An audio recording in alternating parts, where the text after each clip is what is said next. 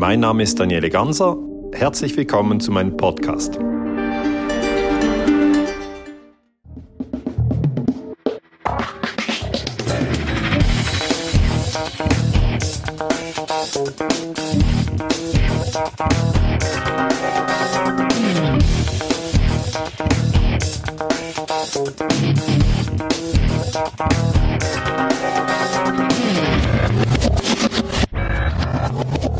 Herzlich willkommen zur ersten Ausgabe von Positionen Politik verstehen.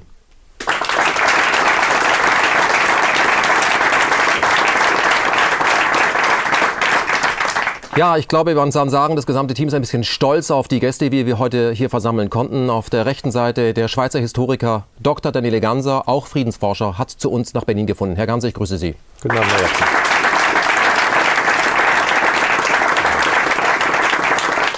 Links von mir Matthias Bröckers, ein Mann, der von sich selber sagt, dass er ganz gerne fuchtelt mit den Händen. Deswegen haben wir ihn nach vorne gesetzt. Autor eines Bestsellers Wir sind die Guten. Das ist natürlich zynisch gemeint. Herr Bröckers, guten Tag. Hallo.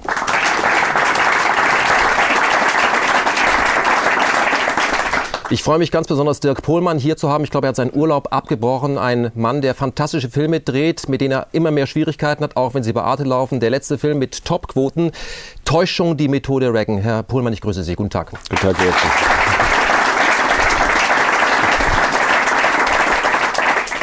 Und ein Mann, den ich nicht wirklich vorstellen muss. Willi Wimmer, Urgestein der CDU, Vize der KSZE, ein Mann des Friedens, kann man sagen. Er hat extra von seiner Heimat hierher gefunden und hatte Schwierigkeiten zu Hause. Ich glaube, die Frau hat sich ausgeschlossen, aber das ist alles erledigt, ne, Herr Wimmer? Wunderbar. Herr Wimmer, guten Tag, dass Sie hier sind. Schön. Ja.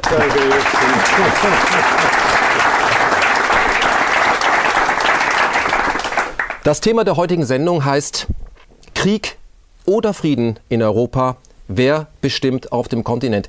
Und dass man das überhaupt fragen muss, wenn wir fangen mit Ihnen mal an, ist ja schon eine absurde Situation. Man könnte davon ausgehen, dass auf dem Kontinent über Krieg und Frieden natürlich die Europäer bestimmen, aber es scheint nicht so zu sein. Warum ist das so? Wir haben ein interessantes Jahr, das diese Frage aus meiner Sicht beantwortet. Wir äh, gedenken äh, zunächst mal am 8. 9. Mai, das war jetzt an diesem Wochenende, gedenken wir des Kriegsendes vor 70 Jahren und auf der anderen Seite am 3. Oktober denken wir zum 25. Mal äh, natürlich erfreut an die deutsche Wiedervereinigung zurück. Und das ist der ganze Bogen, der sich in Europa aufmacht. Äh, die Erinnerung an die Wiedervereinigung ist die Erinnerung an erfolgreiches Verhandeln mit einer anderen Seite. Das hat uns Erfolg gebracht, hat uns auch den Frieden garantiert. Das, was äh, den Krieg anbetrifft mit äh, dem Zweiten Weltkrieg, mit dem völkerrechtswidrigen Krieg gegen die Bundesrepublik Jugoslawien hat der Westen, die NATO, wieder an den Krieg, den Zweiten Weltkrieg angeknüpft. Und das macht natürlich deutlich, in welchem Spannungsbogen wir uns hier in Europa bewegen. Und was die Situation hier in Europa anbelangt, verhandeln können wir natürlich nicht ohne die Vereinigten Staaten. Ähm, aber Krieg führen müssen wir möglicherweise wegen der Vereinigten Staaten in Zusammenhang mit der global-strategischen Positionierung äh, unseres wichtigsten Bündnispartners. Und das erleben wir derzeit in der Ukraine. Mhm. Ich möchte mal auf ein äh, Interview abheben, was wir alle bei YouTube gesehen haben. Das ZDF hat es nicht gebracht, auch nicht in voller Länge, nämlich äh, was Friedman von Stratfor gesagt hat. Wenn man sich das anschaut, Sie können sich übrigens gerne einmischen, das ist das Prinzip dieser Sendung. Ähm, dass nämlich das immer das Prinzip der Amerikaner war oder immer die Idee war, immer das Ziel war, dass Europäer, also Deutsche und Russen sich nicht so gut auf dem Kontinent verstehen. Wie muss man das einordnen, so eine Aussage? Ja, ich glaube, wir haben in den letzten Wochen zwei Signale aus Washington bekommen. Einmal das, was Sie in Zusammenhang mit Stratfor angesprochen haben. Die zweite Überlegung war der Hinweis, dass die Deutschen nicht vergessen sollen, ähm, wen sie benötigen, um ihre Wirtschaftsgüter abzusetzen. Das waren zwei klare Botschaften, die von Washington gekommen sind. Und die erste von Stratfor macht natürlich deutlich, wenn die Amerikaner seit der Reichsgründung 1871 nichts anderes vorhatten, als uns äh, gegen die Russen in Stellung zu bringen, äh, dann ist das natürlich eine langfristige Überlegung, die vielleicht auch Veranlassung ist, sich Gedanken über den Ersten und Zweiten Weltkrieg und die Initial Initialzündung für diese beiden Kriege zu machen. Das heißt, wir haben es mit einer Situation zu tun, wo äh, offensichtlich global strategische Spiele hier gespielt werden, die auf unserem Rücken laufen sollen. Und äh, das ist ein Grund, wirklich ein Grund genug, um sich Gedanken darüber zu machen, wer hat hier was zu sagen und geht das über unsere Köpfe weg. Mhm. Sie haben äh, zusammen mit einem Kollege, Kollege ein Buch geschrieben, Wiederkehr der Hasardeure. Jetzt mit dem, was wir von Stratfor gehört haben, muss ich ja schon die Frage stellen, ist der Titel noch richtig Wiederkehr? Waren die je weg? Die waren äh, vermutlich nie weg. Wir haben sie nur nicht so äh, realistisch wahrgenommen, äh, wie es heute äh, offenkundig wird. Ähm, wir werden ja sowieso aus meiner Sicht erleben können, wo sich beide jetzt, Washington und Moskau, so an der Kehle hängen, werden, um uns zu gewinnen, die Archive in einer Weise geöffnet, äh, dass wir noch Freude kriegen werden. Das heißt, jetzt kommen spannende äh, Zeiten auf uns zu und was Stratfor natürlich deutlich gemacht hat, es geht auch darum, nicht nur uns gegen die äh, Russen wieder in Stellung zu bringen, sondern einen neuen Limes, einen neuen eisernen Vorhang quer über den Kontinent äh, zu spannen. Das ist ja in aller Öffentlichkeit, ist das ja gesagt worden, von Riga bis Odessa und von Odessa bis ins türkische Diyarbakir. Was östlich davon ist, äh, interessiert uns nicht. Das kann die russische Föderation sein. Was westlich davon ist, das sind wir, das sind, gehört den Vereinigten Staaten, also wir auch. Und äh, das wird die Zukunft bestimmen. Und die große Frage ist die, ob es gelingt, im Zusammenhang mit der Ukraine den letzten großen Stein in diese Mauer zu bringen mhm. und uns abzuschließen. Mhm. Herr Dr. Ganser, Sie sind Friedensforscher. Sie haben äh, verschiedene Bücher geschrieben, die sich mit Krieg und Frieden äh, beschäftigt haben, unter anderem NATO, Geheimarmeen in Europa, inszenierter Terror und verdeckte Kriegsführung. Das kann, können Sie den Leuten vielleicht auch mal erklären. Es gibt staatlichen Terror, der mit Steuergeldern gegen die Bürger äh, organisiert wird. Das ist schwer zu schlucken, aber es sieht so aus. Und ein Buch Europa im Erdölrausch. Beides hat miteinander zu tun. Eine einfache Frage an Sie. Um was geht es eigentlich in der Ukraine? Geht es um Bodenschätze oder geht es um Menschenrechte? Ich bin überzeugt, dass es in der internationalen Politik äh, nie um Menschenrechte geht, ähm, sondern um Schürfrechte. Das heißt, dass man eigentlich versucht, äh, Militärstützpunkte aufzubauen, dass man Öl und Gas kontrollieren möchte, dass die NATO zum Beispiel jetzt konkret in der Ukraine hat sie ja 2008 beschlossen, dass sie eigentlich die Ukraine ähm, hineinziehen möchte. Und wir wissen jetzt über Wikileaks, da wurden ja die Dokumente veröffentlicht, dass schon damals der amerikanische Botschafter in Moskau gesagt hat, wenn wir das tun, wenn wir die äh, Ukraine in die NATO hineinziehen, ähm, dann wird das einen rohen Nerv Zitat, a raw nerve. This will touch on a raw nerve of the Russians. Also es wird eigentlich wirklich einen rohen Nerv äh, der Russen treffen und somit wussten die Amerikaner damals, dass dieses Ziehen an der Ukraine Europa zerreißt und da schließe ich mich völlig Herrn Wimmer an, dass er, dass er sagt, im Moment werden die Entscheidungen nicht von den europäischen Mächten getroffen, sondern über den Europäern steht das Imperium und die, das Imperium sind die USA. Und das mhm. Imperium hat natürlich äh, Militärstützpunkte in Europa, ja, die haben Stützpunkte in Deutschland, haben keine Stützpunkte in der Schweiz. Das heißt aber nicht, dass die Schweiz jetzt da äh, in einer völlig anderen Lage wäre, aber ich meine einfach, dieses, dieses Phänomen, wenn das ein Bürger beobachtet, dass er sieht, die Amerikaner haben einen Stützpunkt in Deutschland, die Deutschen aber haben keinen Stützpunkt in den USA. Die Amerikaner haben einen Stützpunkt in Italien, die Italiener haben aber keinen Stützpunkt in den USA etc. Das können Sie so weiter durchrechnen und dann werden Sie zum Punkt kommen, dass die USA natürlich ihre eigenen Ziele in Europa verfolgen, die nicht immer zum Besten der Europäer sind, wie mich dünkt. Mhm. Ist die Frage naiv, wer bestimmt äh, auf dem Kontinent, bestimmt nicht immer das äh, Imperium? Und was ist das, ein Imperium?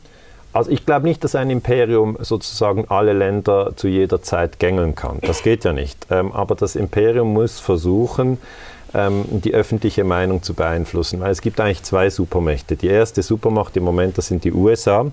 Und die zweite Supermacht, da frage ich dann immer die Studenten, was sie denn denken, was die zweite Supermacht sind. Dann strecken schon die ersten auf und sagen, ja, China. Und andere sagen, nein, sicher nicht China, Russland. Und der dritte sagt, nein, nein, die EU, etc. Und sagt, nein, die zweite Supermacht ist die öffentliche Meinung. Und das ist völlig unterschätzt, wie wichtig es ist, die öffentliche Meinung zu steuern. Und diese zweite Supermacht ist jetzt im Rahmen der digitalen Revolution, man muss es so sagen, oder? Wir haben diese Rede von Freeman, die wurde gefilmt und dann über YouTube ist sie sofort bei mhm. uns. Also wir müssen nicht warten, bis das von ZDF mhm. oder, äh, oder Spiegel aufgenommen wird, oder? Wir haben natürlich die Dinge sehr, sehr viel schneller und diese zweite Supermacht ist äh, jetzt im Aufwachen begriffen und ist im Moment äh, ein bisschen verwirrt, weil sie wissen jetzt gar nicht mehr, wer sind denn jetzt die Bösen? Mhm. Oder das war der Vorteil von früher, wenn sie einfach nur die Süddeutsche Zeitung gelesen haben, wussten sie, wer die Bösen sind. Und äh, Volker Pispers hat mal gesagt, äh, wenn, der, wenn der Feind bekannt ist, hat der Tag Struktur. Oder? Mhm. Und, und diese, diese, diese Analyse wird jetzt durcheinander gebracht, weil plötzlich weiß man nicht, ist denn die NATO die Böse im Ukraine-Konflikt oder ist Putin der Böse? Und das geht äh, von einem Thema zum nächsten, also auch Afghanistan-Krieg, Feindbilder, wo, wo stehen wir, wie wäre es, wenn jetzt die Taliban durch Berlin patrouillieren oder ist es richtig, dass deutsche Soldaten durch Kabul patrouillieren? die ganze Sache ist im Umbruch. Und das mhm. ist spannend. Mhm. Angela Merkel war ja gerade in Moskau, ähm, 70 Jahre befreites Deutschland, hat äh, es dann da gewagt, äh, vor Putin zu sagen, dass die Annexion, hat sie sich ausgedrückt, der Krim ein Verbrechen war. Ähm, das kann man jetzt unterschiedlich beleuchten. War das ein Bruch des Völkerrechts? Aber gerade im Rahmen, äh, was Deutschland äh, oder was deutsche Soldaten, die Wehrmacht in Russland, äh, in Russland getan hat, äh, da wo zu sprechen, finde ich ein bisschen taktlos. Aber Sie von den Bösen sprechen, ich meine, Herr Bröckers hat uns ja Orientierungshilfe gegeben mit seinem Buch, nämlich Wir sind die Guten. wie definiert man denn eigentlich die Guten? Das ist ganz einfach. Wir sind immer die Guten. Also äh, der Westen. Ist, der Westen. Es ist egal, was wir tun. Äh, äh, eben schon kurz angesprochen, ja auch staatlich organisierter Terror, äh, der ja dann nicht so äh, klar an die Öffentlichkeit kommt. Äh, auch wenn wir das machen, ist es in Ordnung. Und äh, wir haben das Buch ähm, zur Ukraine gemacht, weil ich mich so etwa vor einem Jahr ziemlich genau, äh, ich einfach nicht mehr ausgehalten habe, äh, dass permanent äh, uns gezeigt wird, wir sind die Guten und Putin äh, ist jetzt irgendwie der neue Satan. Deshalb habe ich da im Untertitel auch gewählt Ansichten eines Putin-Verstehers. Sind Sie das? Äh, ich sage immer, ja, ich bin ein Versteher, aber ein Versteher heißt doch, ich bin auch ein Ken Jebsen-Versteher. Das heißt aber nicht automatisch, dass ich ein Ken Jebsen-Verehrer bin. Ja. Kann sein. Ja, bei dir würde ich sagen, auch den finde ich ganz in Ordnung. Ja. Aber äh, äh bei Putin äh, sage ich erstmal nur, ich versuche den zu verstehen, äh, wie er sich verhält und wie er, und wenn das Verstehen schon diskriminiert wird, mhm. wenn schon gesagt wird, du darfst den nicht verstehen, ja, was darf ich dann dann? Dann muss ich glauben. Dann sind wir wirklich wieder ja, im Mittelalter gelandet, wo äh, äh, nicht die Ratio, nicht die Vernunft, nicht der Verstand entscheidet, sondern der Glaube und das, was der, der Papst, der Bischof oder sonst eine Autorität mir sagt, das soll ich glauben. Mhm. Und deshalb haben wir provokant diesen Untertitel gewählt, um klarzumachen, Leute, wenn man Putin versteht, heißt es nicht, dass man ihn gut findet. Aber äh, wir müssen doch schauen, was die NATO, was der Westen macht in der Ukraine, äh, dass dieser Vertrag Vertrag, dieser Assoziationsvertrag, mhm. der äh, ja dann äh, von Janukowitsch äh, gecancelt wurde und dann hat das zu der sogenannten Maidan-Revolution geführt, die im Übrigen keine Revolution war, aber da kommen wir vielleicht noch zu, ähm, dass dieser Vertrag unlauter war, weil er hat versucht, die Ukraine sozusagen ganz dem Westen zuzuschlagen, Zollunion, Wirtschaftsunion, und hat dann in Paragraph 8 noch die NATO ins hm. Spiel gebracht. Es, es war nicht ein Wirtschaftsvertrag. Hm. Militärische Zusammenarbeit. Militärische Zusammenarbeit. Das heißt, die NATO kann ihre Raketen direkt vor der russischen Haustür aufstellen. Hm. Das wäre die Folge gewesen gewesen. Und dann hat Janukowitsch im letzten Moment gesagt, der hat ja den Vertrag gar nicht kündigen wollen. Der hat nur gesagt, wir müssen noch mal überlegen, ob es nicht vielleicht Sinn macht, auch eine Zollunion mit den Russen zu haben, ja. weil Ukraine und Russland hängen seit hunderten Jahren zusammen. zusammen. Und ähm, deshalb war dieser Vertrag schon nicht richtig äh, okay, den die EU da angeboten hat. Und das ist auch die Verantwortung, die der Westen jetzt hat an dem Bürgerkrieg, der da äh, blutig tobt bis heute. Mhm. Ähm, und wir immer hier so äh, erzählt bekommen, ja, äh, das ist alles nur Putin. Das macht nur der böse Putin. Da stürzt dann ein Flugzeug ab, dieses malaysische. Da steht am nächsten Tag in der ganzen westlichen Welt in der Zeitung Putins Raketen, die Russen waren's und so. Der Fall ist bis heute nicht aufgeklärt, mhm. wie wir alle wissen. Also auch der Spiegel schreibt dann so. Naja klar, Spiegel, FAZ, also äh, die sogenannten Qualitätsmedien haben einfach keine Qualität mehr mhm. und, und äh, bemühen sich nicht um eine objektive Darstellung, sondern sind ganz klar äh, auf einer bestimmten Linie. Also ich kann das konkret bestätigen. Also das ist sehr wichtig, finde ich, was Herr Bröcker sagt, weil als dieser NATO-Gipfel war in Wales, haben die angerufen, gedacht, wir fragen einen Schweizer Historiker, der hat zur NATO gearbeitet, er soll mal erklären, was denn das Problem in der Ukraine ist. Und die haben gehofft, dass ich dann ähm, äh, am Fernsehen sage, ja, das Problem ist Putin, das habe ich gelesen, darauf haben wir uns geeinigt und die Arbeit ist jetzt, das jeden Tag zu wiederholen. Also es geht überhaupt nicht um Verstehen. Die haben gesagt, das wird dann auf Pro7 gezeigt, morgen in den Nachrichten, ist uns ganz wichtig. Und ich hatte eigentlich einen vollen Tag, ja, es hat eigentlich überhaupt nicht reingepasst. Die haben gesagt, ah, wir schicken ein Videoteam und unbedingt, Herr Ganser, wir wollen Sie. Dann haben die das aufgezeichnet. Ich habe mir extra eine, eine halbe Stunde Zeit genommen in einem vollen Tag und dann habe ich gesagt, das Problem in der Ukraine ist die Ausdehnung der NATO. Mhm. Die NATO dehnt sich aus und das wird die Ukraine zerreißen. Es wäre besser, die Ukraine wäre neutral. Mhm. So. Vielen Dank, Herr Ganser, wunderbar. Am nächsten Tag, genau das, was Sie sagen, am nächsten Tag bekomme ich ein Mail von der Redaktion, äh, äh, ja, Herr Ganser, wegen den sich überstürzenden Ereignissen konnten wir Ihren Beitrag leider nicht senden. Mhm. Und das ist eben der Punkt. Also dieses Verstehen, ja, das Sie eben schildern, dieses Verstehen wird ja gar nicht gesucht es wäre eben für die Zuschauer viel interessanter, beide Gesichtspunkte zu haben. Mhm. Einmal Putin ist der Böse und das andere Mal die NATO ist die Böse.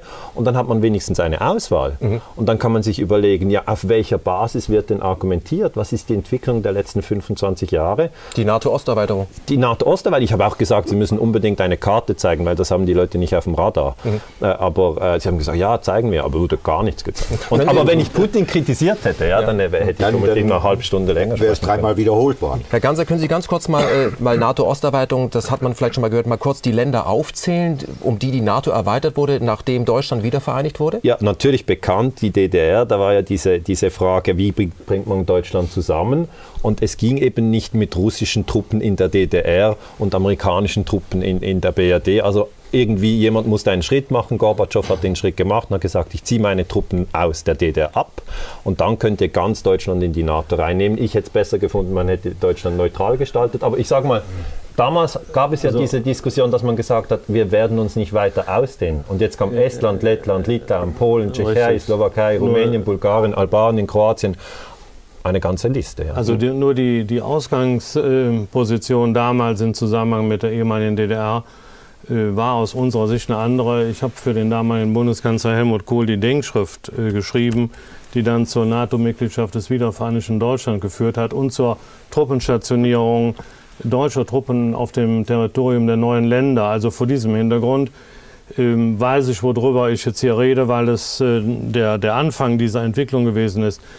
Wir waren uns darüber im Klaren, ähm, und das war nur mit dem BND-Chef damals abgestimmt worden, wir waren uns darüber im Klaren, dass nur deutsche Verbände auf dem Territorium der ehemaligen DDR stehen sollten, weil wir natürlich die europäische Geschichte kannten und uns dessen bewusst waren, dass man mit aller Vorsicht in Europa agieren müsste und vielleicht wenn man diese Truppen da stationiert hat, also deutsche Verbände auf diesem Territorium, man über die Instrumente der damaligen europäischen Gemeinschaft würde langsam vorgehen können, diese Staaten einbeziehen. Sie hatten ja auch ökonomische Probleme, weil das Haus Europa, um das es ja ging, ja nun äh, eine bestimmte Signatur hatte. Und deswegen äh, war Vorsicht äh, angebracht. Äh, das ist alles über den Haufen geschmissen worden, auch mit deutscher Ministerhilfe ab dem Jahr 1992, als dann plötzlich von diesen Dingen der Befriedung und auch des gemeinsamen Hauses Europa keine Rede mehr war, sondern die NATO nach Osten erweitert werden musste. Das Darf ich da also, was nachfragen? Ja, gerne, ich bekomme immer. dauernd diese Fragen.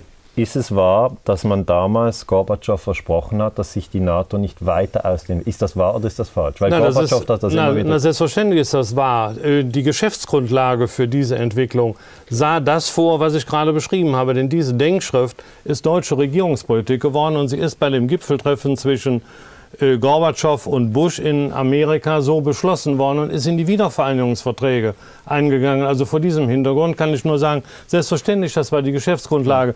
Wir waren uns dessen bewusst, dass wir eine schwierige Situation in Europa hatten. Es sollte keine Unsicherheit über die deutsche Politik mehr geben. Das war ausdrücklich unser Wunsch, keine Unsicherheit, deswegen auch die NATO-Mitgliedschaft mhm. für das wiedervereinigte Deutschland aber die Anerkennung der Situation im Zusammenhang mit unseren ost- und zentraleuropäischen Nachbarn und deswegen äh, nur deutsche Truppen auf dem Territorium der DDR. Und ich sage das mal mit allem Nachdruck, wir wollten auch keine amerikanischen Besatzungstruppen in Leipzig haben. Mhm. mhm. Ich äh, darf Sie direkt fragen, Herr Wimmer, haben die Russen sich täuschen lassen? Wurden Sie getäuscht in dieser Frage? Äh, es hat, auf, es hat dann in den 90er Jahren eine andere amerikanische Politik gegeben. Die Amerikaner waren in meinem Verständnis, und wir hätten die Situation in Europa gar nicht anders hinbekommen, das war eine Großmacht des Völkerrechts, auch der Verhandlungen. Und sie haben das alles betrieben mhm. und zu unserem Nutzen haben sie es betrieben. Wir haben die Wiedervereinigung Deutschlands bekommen und das Ende des Ost-West-Konfliktes und damit der Trennung Europas. Aber in den 90er Jahren hat es eine Neubewertung, das kann man auch begründen, eine Neubewertung der amerikanischen Politik gegeben. Mhm. Und die haben nicht mehr auf Verhandlungen gesetzt, sondern auf das Nutzen ihrer militärischen Möglichkeiten. Sie suchen den Konflikt. Mhm. Sie suchen ja, den Sie, Konflikt. Sie können ohne Konflikt nicht leben. Eine Welt, die befriedet ist, ist heutzutage nicht im amerikanischen Interesse. Sie können es gar nicht. Das ist doch der entscheidende Punkt, denke ich, dass man sehen muss, äh, das sind zwei große, ganz verschiedene Linien. Das eine ist, was Sie beschrieben haben, ein vorsichtiges Agieren aus der deutschen Geschichte. Also eigentlich immer, wenn man irgendwo auftaucht, gleich mit der weißen Fahne und sagen, wir möchten gerne mit euch verhandeln, wir sind eure Freunde, äh, wir möchten keine Aggression. Und das andere ist ähm, ab 1992 eine Hinwendung auf eine Politik der Stärke, auf eine unilaterale Welt, Absolut. weil die Möglichkeit bestand, nach dem Ende des Kalten Krieges, ich möchte es immer wiederholen, es gab zwei Möglichkeiten, wie man das Ganze ansieht. Führt man jetzt eine internationale Völkerrechtsorganisation ein oder hat man das Hobbsche Modell von einem Leviathan, der die Welt beherrscht, wie das alte Rom, ja. dem, äh, der also Frieden erzwingt, in dem niemand sich gegen ihn erheben kann? Der gute das, Diktator?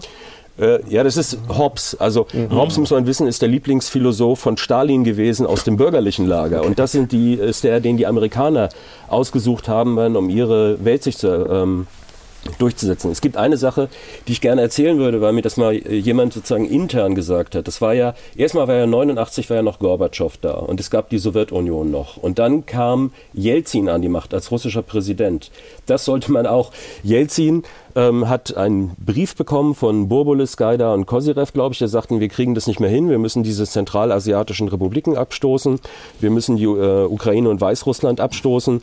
Und dann in, eigentlich in einem Staatsstreich, also einem Putsch, den der amerikanische Botschafter ähm, als Putsch bezeichnet hat und auch Gorbatschow, hat Jelzin sich selber zum Präsidenten Russlands also gemacht und die anderen abgestoßen. Und dann gab es einen absurden Anruf von Jelzin bei Manfred Wörner, der Generalsekretär der NATO war. Äh, und er war auch Generalsekretär und dachte jetzt, äh, der, jetzt reden wir von Chef zu Chef und sagte, ich möchte in die NATO. Wie machen wir denn das? Also Jelzin ruft an bei Werner und sagt, mhm. ich möchte Mitglied der NATO werden. Das sind die Verhältnisse gewesen 1992. Also so fluid war das da. Da war eine ganze Menge, also stellen Sie sich das vor, es war, was hätte man alles aus diesem Zustand machen können und wo sind wir jetzt vor einem weiteren kriegerischen Zustand? Also die, die Situation ist äh, präzise so beschrieben. Ich äh, kann das äh, aus Gesprächen wiedergeben, die ich selber 1988 im Weißen Haus mit dem dann späteren äh, amerikanischen Botschafter in Moskau, Jack Matlock, geführt habe, Exakt, der ja. ja in der Taz vor wenigen Monaten ein bemerkenswertes Interview gegeben hat. Und äh, der hat mir damals gesagt, äh, und das ist ja auch alles festgehalten, dass äh, die Tagesordnung des Zentralkomitees der KPDSU im Weißen Haus mit den Russen gemeinsam erstellt worden ist.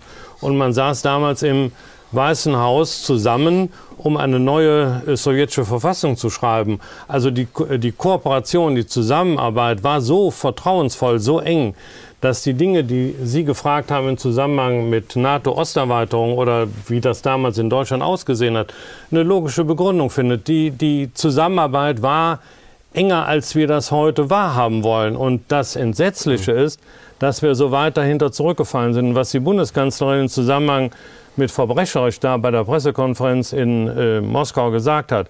Ich kann nur sagen, als ich das gehört habe, habe ich gedacht, gaga. Total gaga. Also für mich ist ja... Also nicht, ja, nicht, nicht nur das, sondern mir wäre es lieber gewesen, die Dame hätte in Zusammenhang mit den völkerrechtswidrigen Kriegen, die wir seit 1999 geführt haben, hätte die mal gesagt Völkerrecht. Mhm. Denn die Dinge in Zusammenhang mit unseren heutigen Schwierigkeiten, äh, die finden da ihre Begründung darin, dass wir einen verbrecherischen Krieg nach dem anderen geführt haben. Wen meinen Sie mit wir? Ja, die NATO, der wir, der Westen, was auch immer. Die Guten, oder?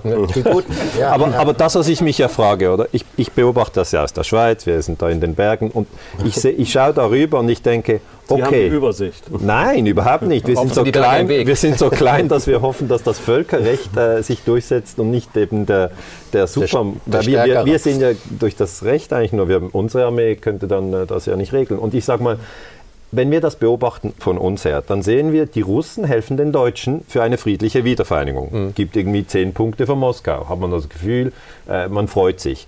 Und wenn man dann nur 25 Jahre nach vorne zoomt und die deutsche Presse liest, dann heißt es, Russland ist ganz klar Feindbild Nummer ja, eins. Ja, da haben Sie etwas vergessen, was dazwischen kommt, wenn ich das so sagen kann. Dazwischen ist Gauck mit dieser Waffen- und Einsatzrede aus dem vergangenen Jahr hat er doch deutlich gemacht, dass die Zeit einer vernünftigen Zusammenarbeit mit äh, der Russischen Föderation vorbei sein sollte. Mhm. Und vor diesem Hintergrund hat sich für uns die Welt geändert. Keiner in Deutschland versteht das. Wenn Sie ins deutsche Volk hineinhören, die fragen sich da alle, was dieser Präsident labert.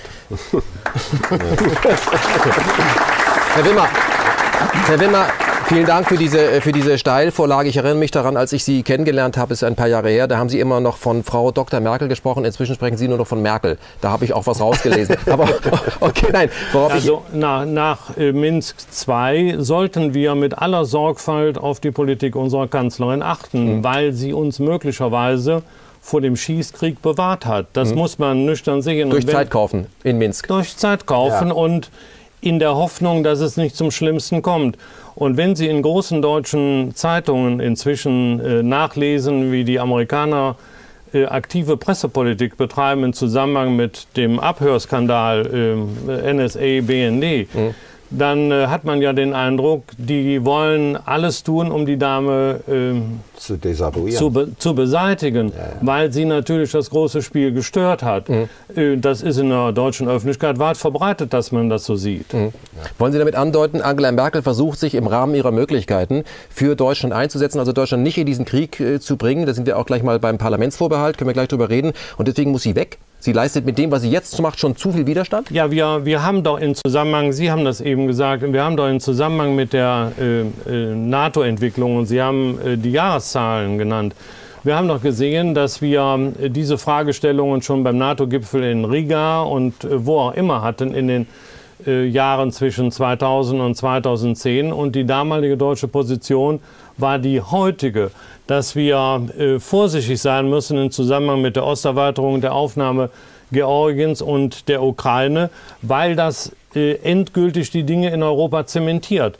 Das war eine durchgehende deutsche Politik und die Amerikaner wissen das natürlich. Und eine Kanzlerin, die das auch in Minsk II nochmal wiederholt, wie die deutsche Interessenlage ist, ist natürlich im Augenblick ein Störenfried für amerikanische Politik. Sie brauchen da nur den Namen McCain in die äh, Öffentlichkeit zu schleudern. Da wissen sie da alle, äh, was gemeint ist. Mhm. Krieg soll her. Wären Sie für ein Einreiseverbot für McCain nach Europa? Ist überfällig. Mhm. Über, ja, ist überfällig. Und, und, und, und man, man, man, muss da, man muss da im Zusammenhang mit äh, diesen Formulierungen wie bei der Pressekonferenz vorsichtig sein. Was sollen denn die Leute denken, wenn demnächst in, ähm, in Bayern, in, äh, in Elmau, ein G7-Treffen stattfindet? Die Dame hat in Moskau sowas gesagt, verbrecherisch. Ja, soll sie denn den Obama in Bayern verhaften lassen, weil er jede Woche von einer Hitliste Leute umbringen lässt? Mhm. Das sind auch die Dinge, mit denen man sich auseinandersetzen muss. Mhm. Wie vorsichtig muss diplomatische Sprache sein? Mhm. Wir können hier darüber reden, wie das Empfinden ist. Mhm. Aber in einer verantwortlichen Position muss man sich so äußern, dass der Gastgeber einen auch noch ernst nimmt. Mhm. Ich möchte, äh, äh, es gibt auch eine Sache, die wir als Deutsche in Erinnerung haben sollten. Das heißt, wir haben ja eine deutsche Wiedervereinigung mit äh, Unterstützung von Gorbatschow damals. Äh, und Deutschland war äh, eine nicht sehr lange Zeit äh, in BRD und DDR gespalten. Und die Ukraine gibt es viel kürzer in dieser Form. Also das heißt, ich sage jetzt mal real ab 92, vorher ist das ja noch assoziiert mit der Sowjetunion oder dann mit, äh, mit GUS. Ähm, und wenn man das jetzt anguckt vom Zeitverlauf, dann müssten wir ja eigentlich bis zu einem gewissen Grad Verständnis haben, wenn jetzt die Ostukraine sich wieder vereinigen möchte mit Russland, weil die Kiewer Russ ist der Ursprung von Russland. Das sind so Sachen, wenn man die Perspektive wechselt und sagt, die wollen zurück dahin und die wollen zusammen und man sagt dann, das ist aber völkerrechtlich nicht möglich, wäre bei uns auch ein Problem gewesen. Es gibt noch mehr solche Zahlen, ja. Ähm, äh, zum Beispiel Texas, gucken Sie sich die ganzen Städte an, ja. Los Angeles, äh, äh New Mexico, Sierra Nevada, San Francisco, da hören Sie, das ist Spanisch, das war mal mexikanisch, das war 1835 oder 45, war das noch äh, mexikanisch, haben die Amerikaner sich geholt. Jetzt stellen Sie sich vor, äh, Texas würde seine Unabhängigkeit erklären und die Chinesen helfen mit dabei. Was würden denn die Amerikaner machen? Ja? Was, Ja, wie wer würde das aussehen? Das sind die Situationen, wir rücken ran an dieses Land, äh, sozusagen bedrohen das mit einer äh, mit einem Sicherheitsgürtel und erwarten, dass die Beifall klatschen dazu. was Stellen ich- Sie es umgekehrt vor. Herr Pohl, äh, Herr Pohl, möchte ich ganz kurz mal den Ball rübergeben an äh, Sie, Herr äh, Ganser. Ähm, Sie als Friedensforscher haben es auch in Ihren Vort- Vorträgen immer wieder gesagt. Sie waren ja vor ein paar Tagen in äh, Berlin, haben das Babylon ausverkauft. Man muss Sie als Friedensforscher aber auch in die andere Seite hineinversetzen. Können Sie das Genau. mal erklären? Dann wird es absurd. Das ist nicht so schwierig zu verstehen. Stellen Sie sich vor, 2011 bombardiert Libyen Frankreich, 30.000 Tote, ähm, Sarkozy ist tot. Dann haben wir das Gefühl, völlig abgefahren. Ich erzähle Ihnen das Gegenteil. Frankreich bombardiert Libyen, Gaddafi tot, 30.000 Tote. Dann hat man so das Gefühl, als guter Spiegel, wie nennen Sie den Spiegel?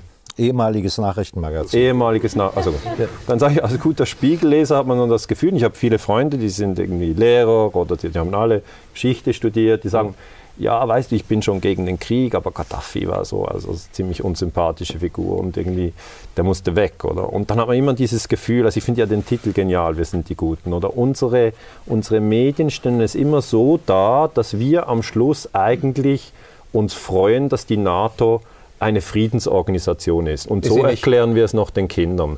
Und das ist natürlich völliger Brainwash. Da stecken wir mittendrin und wir haben größte Schwierigkeiten, das durch die Medien durchzubekommen, weil die meisten Medien diesem Konsens aufsitzen. Also ich habe versucht zu erklären in der Schweiz, ähm, dass eigentlich die Frage mit der Krim nach dem Sturz kam. Also wir haben zuerst Genau. den Sturz, Den Putsch. ja, also ich sage mal Sturz, weil Sturz ist sicher. Putsch heißt so, nein gut, sagen wir Putsch, ist eigentlich okay. Also, Sniper auf den Dächern haben am 20. entschieden, dass, was dort passiert. Auf dem das ist richtig. Also es Sie wird, ja, nicht, es wird immer so gesagt, in der Ukraine hat das Volk ähm, friedlich demonstriert und hat einen korrupten Diktator sozusagen von der Macht entfernt. Das ist nicht die Ursache. Die friedlichen Demonstrationen haben Janukowitsch nicht gestürzt, sondern erst die militanten Demonstrationen, die haben es zugespitzt. Aber das hat den, Prä- äh, den Präsidenten, demokratisch gewählt, immer noch nicht gestürzt, sondern erst diese Scharfschützen. Also der Regierungssturz am 20. Februar 2014, ich habe das sehr genau untersucht, wurde dadurch ausgelöst, dass sie in Kiew unten Demonstranten und Polizisten haben.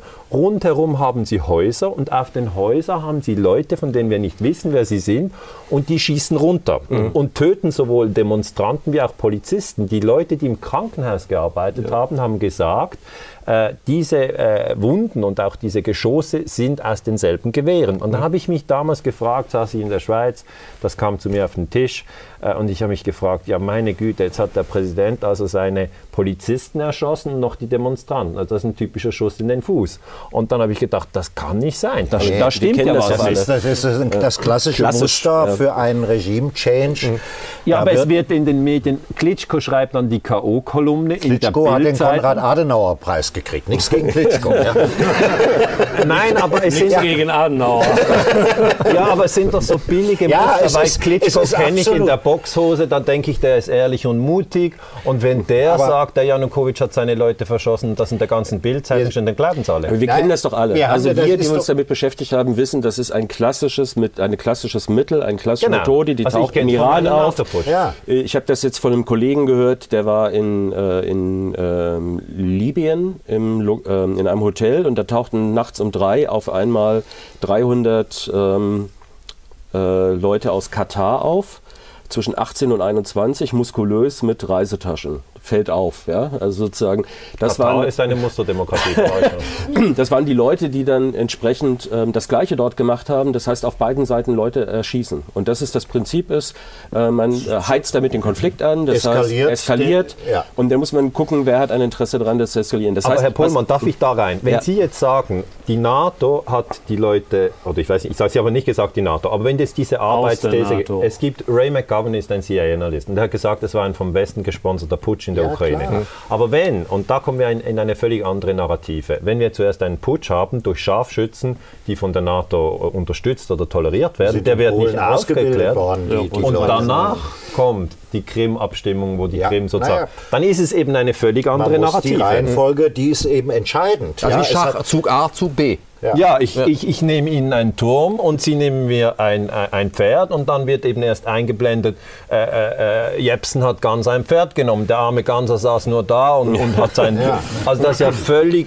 Ich sage nur so, bei der Champions League, und die schaue ich ja gerne, mhm. da haben wir immer einen Fokus, ob das jetzt ein Handspiel war, es gibt 500 Kameras, es gibt danach in 10 Zeitungen eine Diskussion, ob er den Fuß noch berührt. Und ich finde das ganz wichtige Diskussionen. Aber ich sage jetzt mal, in dann haben wir einen Regierungssturz, den Europa in einen gefährlichen Krieg treiben kann und tut.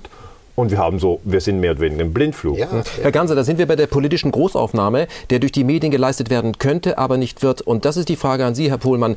Es gibt schon Kollegen, die das tun, aber immer nur off the record. Was passiert denn als Journalist, wenn man sagt, ich möchte das mal genauer untersuchen, ich möchte eine mögliche Alternative zum vorgegebenen Feindbild liefern? Man macht ganz rasant Karriere und wird Chefredakteur. also, ähm, das müssen Sie sich, äh, ich habe mich äh, dazu entschlossen, äh, einfach sozusagen direkt darüber zu reden reden, weil ich es dicke habe, wie das läuft. Ja? Ähm, es ist so, äh, es ist nicht so, dass man gesagt bekommt, du machst das nicht, sondern man merkt, gegenüber hat man ähm, einen leitenden Redakteur, der weiß, ähm, er wird Schwierigkeiten bekommen, wenn er sich in diese Richtung bewegt. Der hat äh, ich vergleiche das immer, wenn Sie Jagdhunde kennen, die gucken immer so zu ihrem Herrchen hoch, äh, was jetzt als nächstes wohl kommt, um vorauszuahnen, mhm. was jetzt kommen soll. Und in dieser Position sind die. Und das ist ein, ein Gespür dafür, was möglich ist. Ähm, die werden also nicht dazu gebracht, äh, bestimmte Dinge als Befehl ausgegeben, also nicht wie im Dritten Reich, dass es dann solche blauen, weißen, rosa Papiere, wo die offizielle Sprachregelung ist. Man weiß einfach, jemand zum Beispiel, der mich beschäftigt hat, und ich habe diesen Film gemacht, Israel in die Bombe, der hat hinterher, gibt es Schwierigkeiten. Und Sie möchten ja, wenn Sie eine Karriere machen wollen, möchten Sie keine Schwierigkeiten. Das können Sie sich nicht, äh, können sich nicht erlauben. Und dann gibt es Leute, denen ist das noch relativ egal, die wollen das dann trotzdem machen. Also mhm. ich mache keine Karriere mehr beim ZDF, ich möchte meine Filme machen. Ist das schlimm, keine Karriere zu machen beim ZDF? Nein, das ist nicht schlimm. Mhm. Das ist sozusagen, das habe ich mir ähm, von längerer Zeit, also es ist ja mehr, dass man versuchen will, Sachen rauszukriegen. Und man möchte eigentlich äh, ähm, arbeiten können und äh, seine, seine Recherchen machen. Aber dann geht es natürlich einen Schritt weiter. Wenn man jetzt in Reihe solche Sachen anbringt, dann wird man früher oder später später Schwierigkeiten bekommen. Und diese Schwierigkeiten werden immer dicker. Und ich kann Ihnen das konkret bei mir sagen. Ich habe es ja gesagt, mein äh, vorletzter Film wurde umgeschnitten, umgetextet, ohne dass ich auch nur informiert wurde darüber, dass das getan wurde. Ich habe im Fernsehen dann meinen eigenen Film gesehen in der ZDF-Version und gesagt, das ist ja gar nicht mehr mein Film. Ja. ja?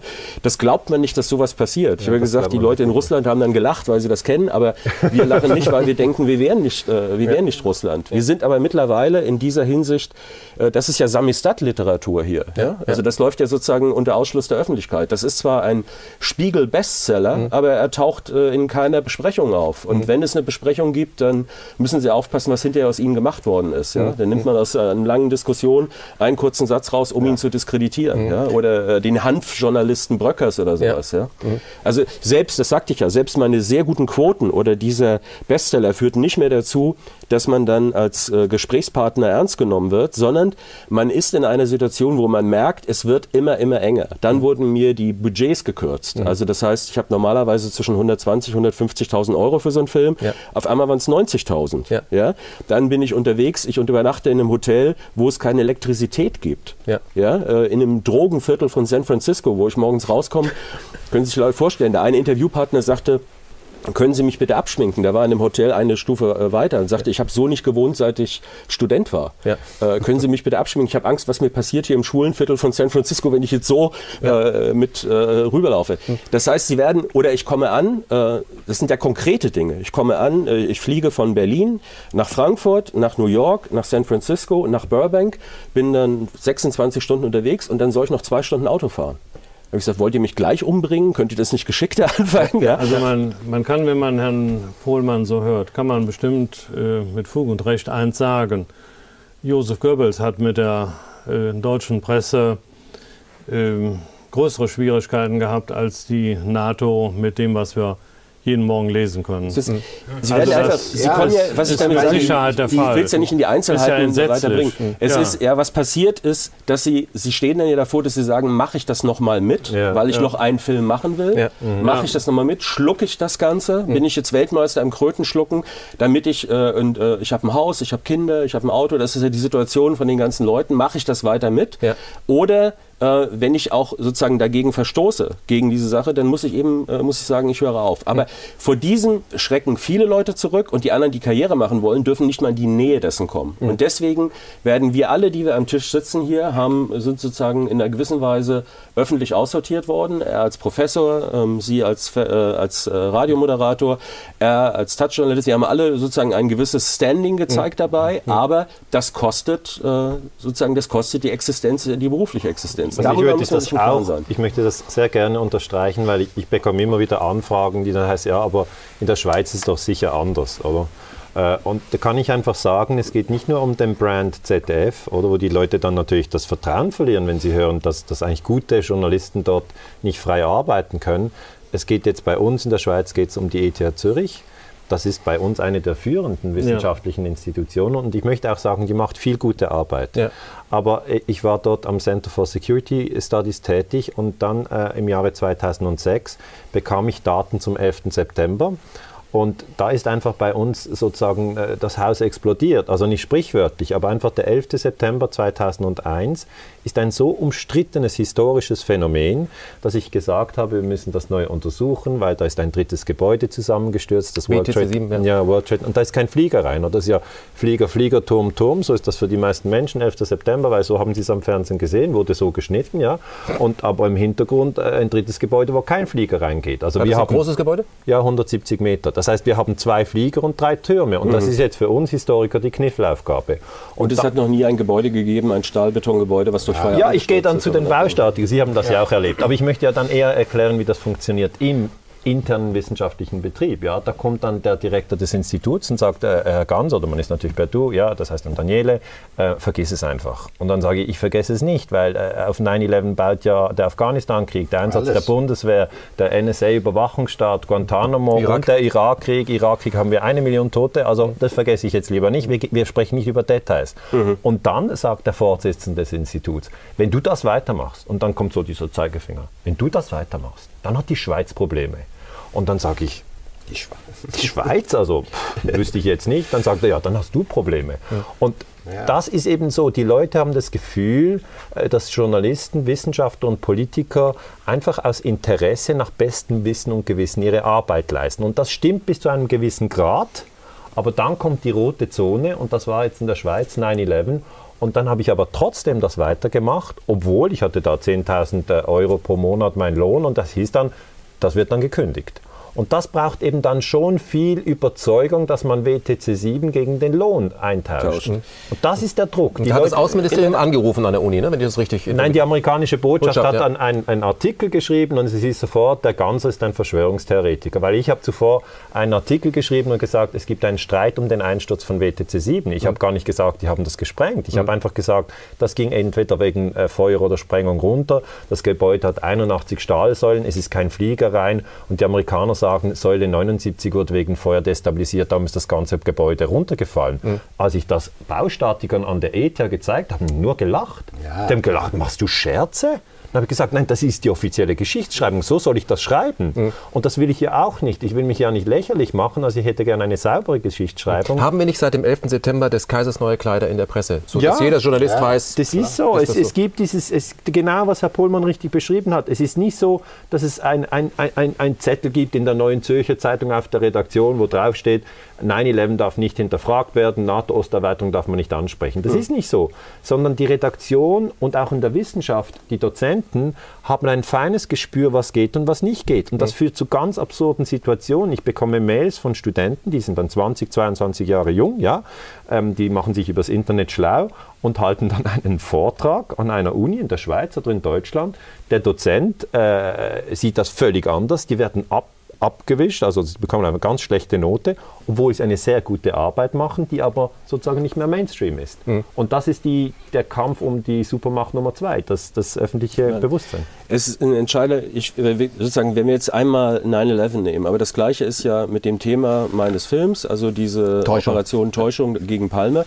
Äh, der Ulla Tonander, der Friedensforscher, äh, wird dann auch zu seinem Chef gerufen und dann wird er darauf hingewiesen, dass die Qualität seiner Arbeiten nicht mehr richtig ausreichend ist. Ja? Also das heißt, das setzt sich ja fort. Sie dürfen jetzt nicht nur denken, wegen 9-11, sondern sie merken, wenn sie anfangen, dieses Imperium anzufassen, also Kaisers neue Kleider ist, wenn man darüber redet, dass dort Dinge passieren in einem historischen Kontext, der zwangsläufig einem bewusst wird, wenn man sich damit beschäftigt, so wie wir sofort, wenn wir denken, ah, Scharfschützen haben wir sofort, äh, das kennen wir doch, diese Geschichte kennen wir, ist ein Muster. Mhm. Man erkennt ja nach einer Weile, wenn man sich damit beschäftigt, ständig wiederkehrende genau. Muster. Ja. Und also das ist nicht wäre, besonders originell, das passiert nach... Nein, nein, nein, nein, nein es ist, es ist so ein altes Spiel. aber, aber, aber das Tolle ist, dass sie damit ja. durchkommen permanent. Ja. Und das hat damit zu tun, was er sagt, dass die öffentliche Meinung eben sozusagen ganz stark reglementiert ist, was nicht so läuft, wurde auch schon gesagt, dass da jetzt vielleicht wie im Dritten Reich da irgendein Zensor auf dem Flur auf dem abmarschiert und die brauchen Text, das gar nicht. Nee, die, die brauchen es gar, gar nicht. nicht die Schere ist im Kopf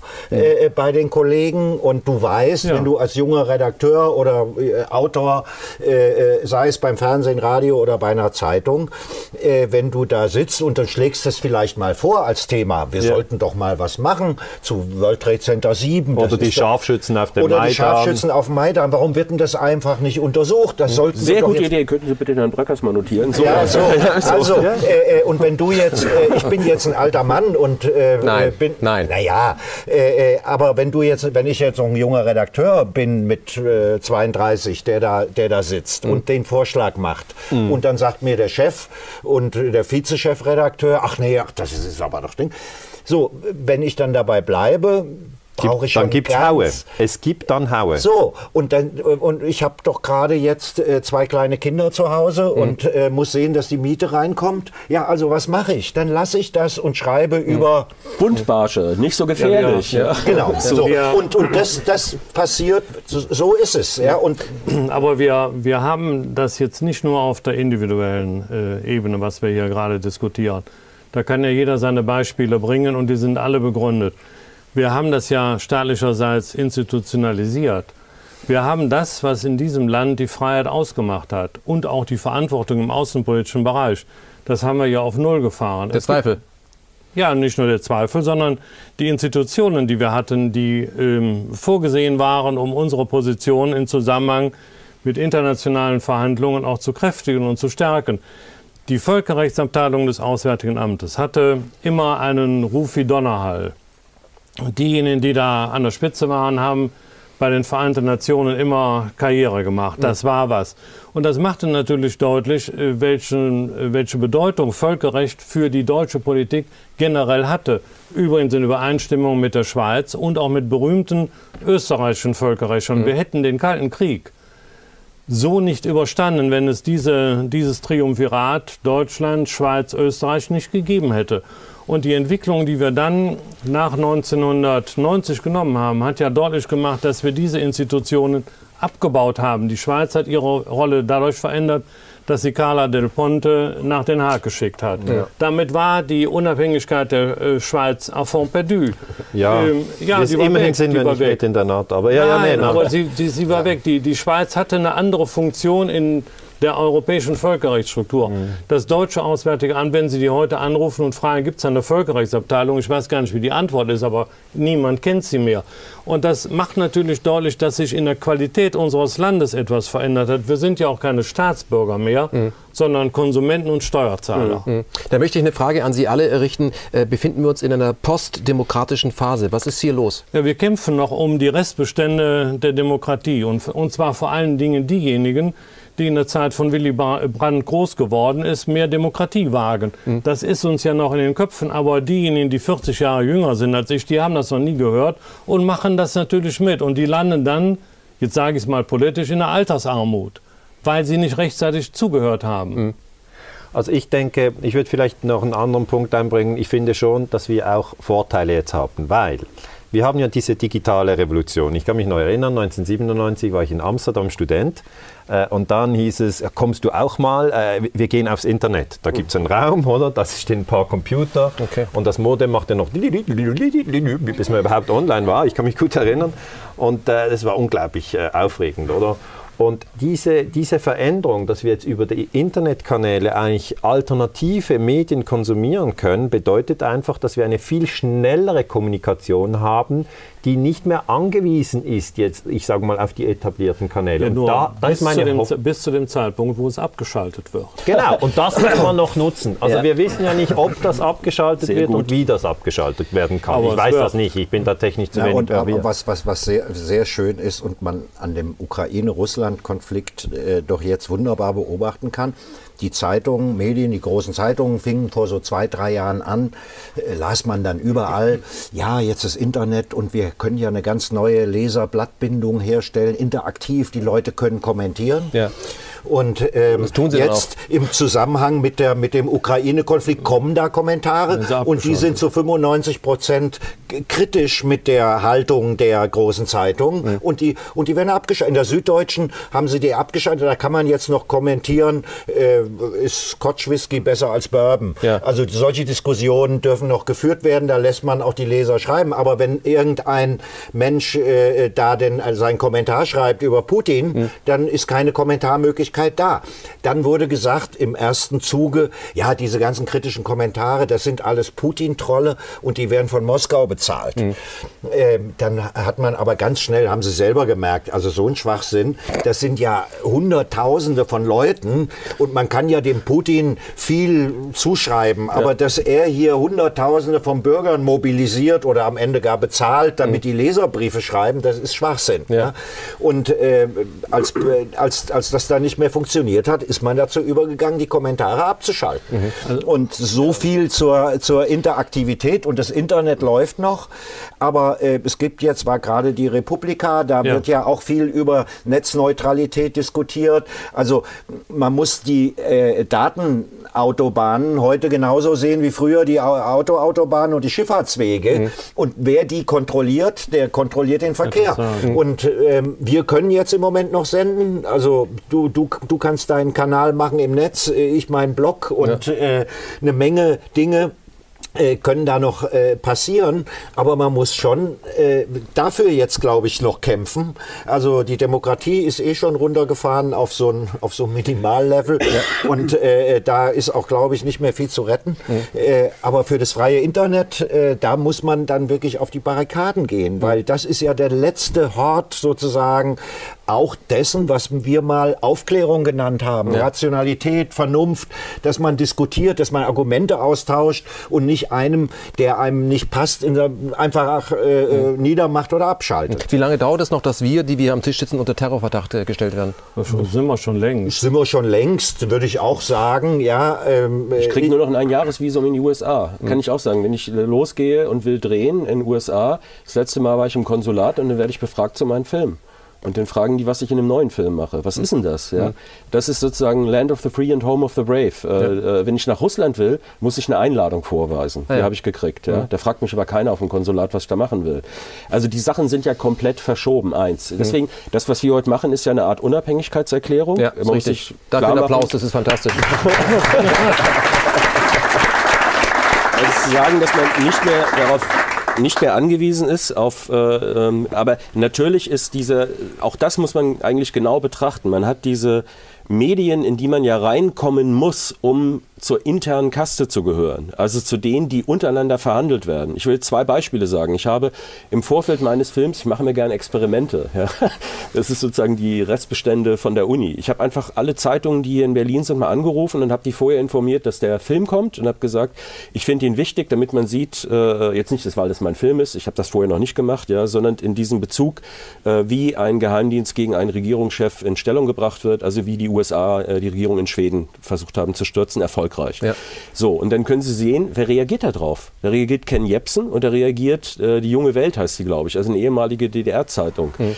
Ähm, die zum Beispiel der Freitag vom Herrn Augstein, mit denen habe ich zweimal gesprochen und die haben ähm, die haben so gefragt, ja, so, hm, also man war dann schon in der Kategorie äh, Verschwörungstheoretiker. Ja, ja? Äh, die anderen haben gar nicht zurückgerufen. Also ich habe wegen so einem Tagesspiegel, der hat nochmal mit mir gesprochen, aber es kommt da nicht. Und das nächste, was Sie gucken können, sind, dass diese Zeitungen ja abgeschottet sind. Versuchen Sie doch mal auf einer Webseite von der Zeitung ein Telefon zu finden, wo Sie anrufen können, wenn Sie eine Geschichte haben. Das ja. ist nicht erwünscht. Nee. Ja. das ist eine, eine intern um sich kreisende Gruppe, die sich auf sich selbst referenziell mhm. äh, betrachtet und die dann sagen, sagen, nur wer in dieser Gruppe ist, ist ein relevanter Gesprächspartner. Mhm. Ja, Weil jemand, der die dem, richtigen Sachen sagt. Der die, ja, das ist sozusagen Oder die falschen Sachen gar nicht erst fragt. Das ist das Gegenteil von dem, was wir alle im Sozialkundeunterricht äh, äh, erzählt bekommen haben, wie sowas funktionieren soll. Mhm. Ja, das aber, ist aber ich meine, was mich wirklich ärgert, das muss ich jetzt loswerden, ist dies, dieser Begriff Verschwörungstheoretiker. Der ist so etwas von bescheuert. Also, ich habe meine Aufgabe ist es ja, oder ist es, ist es, ich halte viele Vorträge, aber ich, einige Zeit bin ich mit den Studenten und den Studenten sage ich immer, ähm, der Satz von Nietzsche gilt, alles Sehen ist perspektivisches Sehen. Deine Aufgabe ist, du musst immer wieder die Perspektive wechseln, eben versuch herauszufinden, was, was, wie sehen das die anderen, was gibt es noch für andere Meinungen. Ich sage jetzt mal zum Beispiel Bombardierung von Serbien 1999, gibt es die offizielle NATO-Linie, dann mhm. gibt es aber auch die Meinungen vor Ort oder von Serbien und dann in, in Deutschland gibt es eine Debatte oder da fand ich sehr, sehr toll, was Sie Also es gibt keine absolute Wahrheit. Ja, nein, es gibt immer verschiedene Positionen. Wir sind sieben Milliarden Menschen in 200 Ländern. Es ist ja völliger Irrsinn, dass wir da irgendwie einer Meinung sind. Also ich hm. bin nicht mit meiner Frau dauernd einer Meinung. Oder? nein. Aber der, das Prinzip ist ja, dass wir uns da nicht umbringen. Das ja. ist der kulturelle Fortschritt. Und, Versuchen und, Sie die Kinder auf Ihre Seite zu bringen. ja. aber, aber das, was passiert ist, oder in diesem, es ist ja Information Warfare, nennen das die Amerikaner. Ja. Was im Information Warfare passiert, ist, dass sie sogenannte No-Go-Territories äh, definieren. Das mhm. heißt also zum Beispiel, der Bröckers darf nicht untersuchen, was ist am 20. Äh, Februar 2014 auf den Maidan das, passiert mit den Schneiden. Das darf er schon untersuchen, aber er darf es nicht senden. Genau. Ja. Ja. Und, und, und man darf auch nicht zeigen, wie die Amerikaner mit ihren U-Booten oder wer es auch immer war, vor den Küsten vor Schweden auf und ab getaucht sind, gleichzeitig gesagt haben, es waren die Sowjets. Ich sage immer, also mein Sohn fände das super, einfach als Story. Mit U-Boots rauf und runter, das sind ja, das sind ja spannende Geschichten, oder? Ja, um aber, das zu aber, verstehen. Aber nur das, was, wenn ich das mal sagen darf, was Sie gezeigt haben, ist ja ein Schlag in, ins, ins, Gesicht der heutigen Politik. Ja, klar. Ähm, wir äh, lesen in den äh, deutschen und internationalen Zeitungen, dass die Schweden sich Sorgen machen, die Finnen machen Probleme, schreiben 900.000 Reservisten an und sie und kommen dann mit ihrem Film und sagen, wie das eben genau. in äh, einiger Vorzeit passiert ist. Das heißt, der heutigen Politik glaubt doch keiner mehr. Aber Herr Wimmer, was ich an dieser Stelle... Das, wär, ich das ist äh, ja interessant. Mehr. Das war genau die Diskussion. Der Film war ja fertig im Sommer, Spätsommer ja. 2014. Da das war, Inszenierung. Und ja, äh, sozusagen, da war das noch nicht. Ja. ja. Und jetzt war dieser Film, habe ich gesagt, und dann tauchte, der war gerade fertig, ja. tauchte das erste U-Boot vor der schwedischen Küste auf. Ich darf das kurz mal erklären, weil okay. viele haben das nicht verstanden. Also Ihr Film Täuschung, die Methode Reagan, da werden verschiedene Stränge der Täuschung durch die Amerikaner in Schweden gezeigt, wo auch äh, ja die, das Parlament hintergangen wurde und wo auch Verrat stattgefunden hat durch Militärs in Schweden. Und da waren es unter anderem so, dass da äh, ganz plump U-Boote vor Schweden auftauchten und völlig verblödete Kapitäne die Boote auf, auf den Strand gesetzt haben. Es gab Whiskey on the Rocks, diese Whisky-Klasse. Und nachdem dieser Film gelaufen war, zwei, drei Tage später, konnte man im Spiegel lesen, schon wieder U-Boote vor Norwegen und Schweden, ja. wahrscheinlich die Russen. Wo ich dachte, also äh, das hättet ihr vorher machen müssen, danach. Aber das ist aber nicht so. Aber ja. was ich jetzt vermisse ist... Ja doch, weil äh, das Spartenrealitäten sind. Das Spartenrealität. Heißt, äh, sehen Sie, äh, das sind nicht die gleichen Leute, die das schauen. Arte hat eine Einschaltquote von 1, also mein Film hatte 1,49 Prozent und das ist Rekord. Was bedeutet das mit den in Zahlen? Das heißt, äh, äh, das ist Marktanteil. Also ja. 1,49 Prozent äh, die, der Leute, die Fernsehen geguckt haben, das ist für Arte ein Hit. Die ja. sind äh, über 1 Prozent sind die normalerweise begeistert. Bei mhm. mir sind sie jetzt nicht mehr so richtig begeistert. Ja. Aber das war genau, die Diskussion war ja zum Beispiel zu dem Zeitpunkt, ich hatte gesagt, als der äh, Film war fertig und dann tauchen die ersten U-Boote für Schweden auf. Ich sagte, ihr müsst doch jetzt sofort zeigen. Mhm. Ja, äh, das ist doch der Moment, wo man sagen muss, damals war Palme zwei Tage an der Regierung, sozialdemokratische Regierung, zwei Tage an der Regierung, zack, tauchen die U-Boote auf. Ja. Jetzt wieder Schweden, sozialdemokratische Regierung, zack, tauchen die auf mhm. und es geht wieder ähm, in, in, Außenpolitik damals ging es um das teuerste Rüstungsprogramm Schwedens, den Gripen. Jetzt geht es Schweden in die NATO, ja. Finnland in die NATO. Ja. ja. das sind die Sachen. Und da wird ein Bedrohungsszenario hergestellt, was immer gleich abläuft. Irgendjemand sieht ein U-Boot. Ja, darüber wird berichtet. Und dann fragt man das Militär. Das Militär sagt, ja, da ja. war irgendwas, wir können nicht genau sagen was. Mhm. Und dann gibt es Experten, die ja. befragt werden, nicht der Herr Ganser, nicht der Herr Bröckers, irgendwelche Leute von Stratfor vielleicht. Und ja. die sagen dann ganz klar, russische U-Boote. Mhm. Und daraus wird im Kopf in einer Kette, so wie der Irak vor den 9-11 verantwortlich gemacht wurde, in einer Kette, die nicht, wo jeder sagen kann, ich habe es nie behauptet, wird daraus russische U-Boote. Und daraus wird, oh, ganz gefährlich, Putin äh, äh macht eine aggressive Politik, wir müssen uns dagegen wehren. Also dieses und, und, Indubio pro reo gilt in diesem Fall gar nicht? Nein, das, ist, äh, das Absurde ist ja in dem Moment, und das war ja das Problem, das heißt, mein Film hätte dann einen Effekt gehabt, der eben diese ja. äh, sozusagen hinterfragt, hinterfragt ja. Mhm. und das sollte bereits nicht stattfinden. Ja? Genau. Das ist etwas, wo dann die, der Ausstrahlungstermin, gab es dann Diskussionen, die eine Gruppe wollte 2015, die andere wollte am liebsten irgendwann nach Mitternacht. Ja? Mhm. Äh, letztlich wurde es dann 23 Uhr, das werden, die werden immer später. Das heißt, sie werden dann, heute kann man das über das Internet Genau, ich habe es um 6 Uhr über YouTube geschaut. Man guckt das dann über YouTube oder man guckt das in Arte plus 7. Das heißt, wenn es einmal draußen ist, ist es draußen und dann ist es nicht mehr zu stoppen. Es ist eben auch nicht mehr, man, ich finde, man muss das unbedingt betonen. Es ist nicht mehr zu stoppen, genau. diese Dinge, die wir aufdecken, weil ich meine, ich finde, im Film ist eben auch sehr gut dargelegt, dass ja Olof Palme in Schweden oder wir Schweizer und Schweden, wir, wir sind darum ein bisschen vernetzt, weil immer wenn ich in den USA bin, dann haben die Leute gesagt, ah, Switzerland, yeah, you know, that's with the beautiful, uh, uh, good-looking blonde ladies. Und dann sagen, nein, das ist Schweden und das wird immer. Also, wir, wir haben die Appenzeller, die sind. ja, ja. Denkt S an. S, ja, S und Europa, also bitte. Aber das mit Schweden beobachten wir sehr genau, weil Schweden hatte ja damals unter Olof Palme auch die, die Idee, dass man den ganzen äh, Norden sozusagen aus der NATO rausholt, ja, dass und man Norwegen. mit, mit den Russen machen, so wie Brandt genau. auch. Ja. Ja. Also das war eine große Vision, eine wunderbare Vision von Palme. Dann sagt, wir, wir, wir suchen den Frieden mit Gorbatschow. Ich fliege irgendwie nach Moskau, wir suchen das. Und jetzt muss ich mit den Studenten heute erklären, dass dann einfach eine so bescheuerte Taktik funktioniert, dass einige U-Boote auftauchen, das sind Amerikaner oder es sind andere NATO-Verbände und man sagt, sind Italiener die Russen? Ja. ja italienische U-Boote, das ist wichtig, das sind italienische U-Boote. Die Amerikaner hatten sich ausgedacht. Das nee, ich sag, die, die, die, Briten und die Amerikaner. Die Forscher, die dran sind, sagen, die Amerikaner haben extra italienische U-Boote genommen, wenn es aufgedeckt wird, dann können sie sagen, nicht wir waren, sondern die Italiener und die, die Italiener sind be bekannt dafür, immer irgendwie eine chaotische Sache. Genau. Fahren, ja. Aber ich sag, aber das ist doch eigentlich, ich ja. sag mal, für einen jungen Menschen ja. ist das extrem enttäuschend, dass er sagt, was? So billig so werden wir über den Tisch gezogen und Palme wurde am Schluss erschossen. Ja. Also wir sprechen ja nicht über Kleinigkeiten. Es ist ja nicht so, dass man sagen kann, ja, die vier, die verbeißen sich jetzt auch in jedes Detail, ist doch egal, wer in der Ukraine geschossen hat und 9-11 soll doch machen, wer will, es war ein harter Tag und so. Sondern da, ich, ich, das, sind ja, das ist unsere Geschichte. Ja. Wir werden dann Aber ja überwacht auf genau diesen Geschichten. Ich möchte kurz mal da reingrätschen, was ich schon äh, wirklich verwunderlich finde, wo ich ab und zu in den Teppich beiße, obwohl wir zu Hause gar keinen haben. Ähm, Herr Pohlmann, Sie haben ja mit hohen Militärs gesprochen in den USA. Das sind jetzt nicht kleine Fischer und Whistleblower, sondern die haben sich da äh, gerühmt. Sie können ruhig mal nehmen, mit wem Sie gesprochen haben. Und obwohl die das, es war ein Eingeständnis, ja, eigentlich müsste das so, angegeben. Ja, an, darf sie auch mal genannt werden. Vielleicht ist das Eitelkeit. Vielleicht können Sie mir erklären, wie man an solche Leute rankommt. Aber es waren wirklich hohe Tiere. Das geht man zur Tagesordnung über. Wie, wie geht das denn? Ja, das ist das, was mich dann doch erstaunt hat. Wenn ich jetzt gucke, in der Reaktion ist eben so, dass äh, es wird in Blogs drüber geschrieben. Ähm, es sind äh, sozusagen, es gab diese Interviews zwischen Ihnen und mir, äh, die mhm. ähm, auch angeklickt werden, aber es taucht nicht auf. Ja? Ich möchte nochmal, es ist ein Detail nur. Äh, ich habe äh, vor zwei, bis vor anderthalb Jahren habe ich eigentlich ähm, regelmäßig bei Spiegel Online als Leser Kommentare abgegeben. Und zwar zu Themen, bei denen ich mich auskenne. Und mhm. ich kenne mich mit Geheimdienstsachen wirklich gut aus. Ja.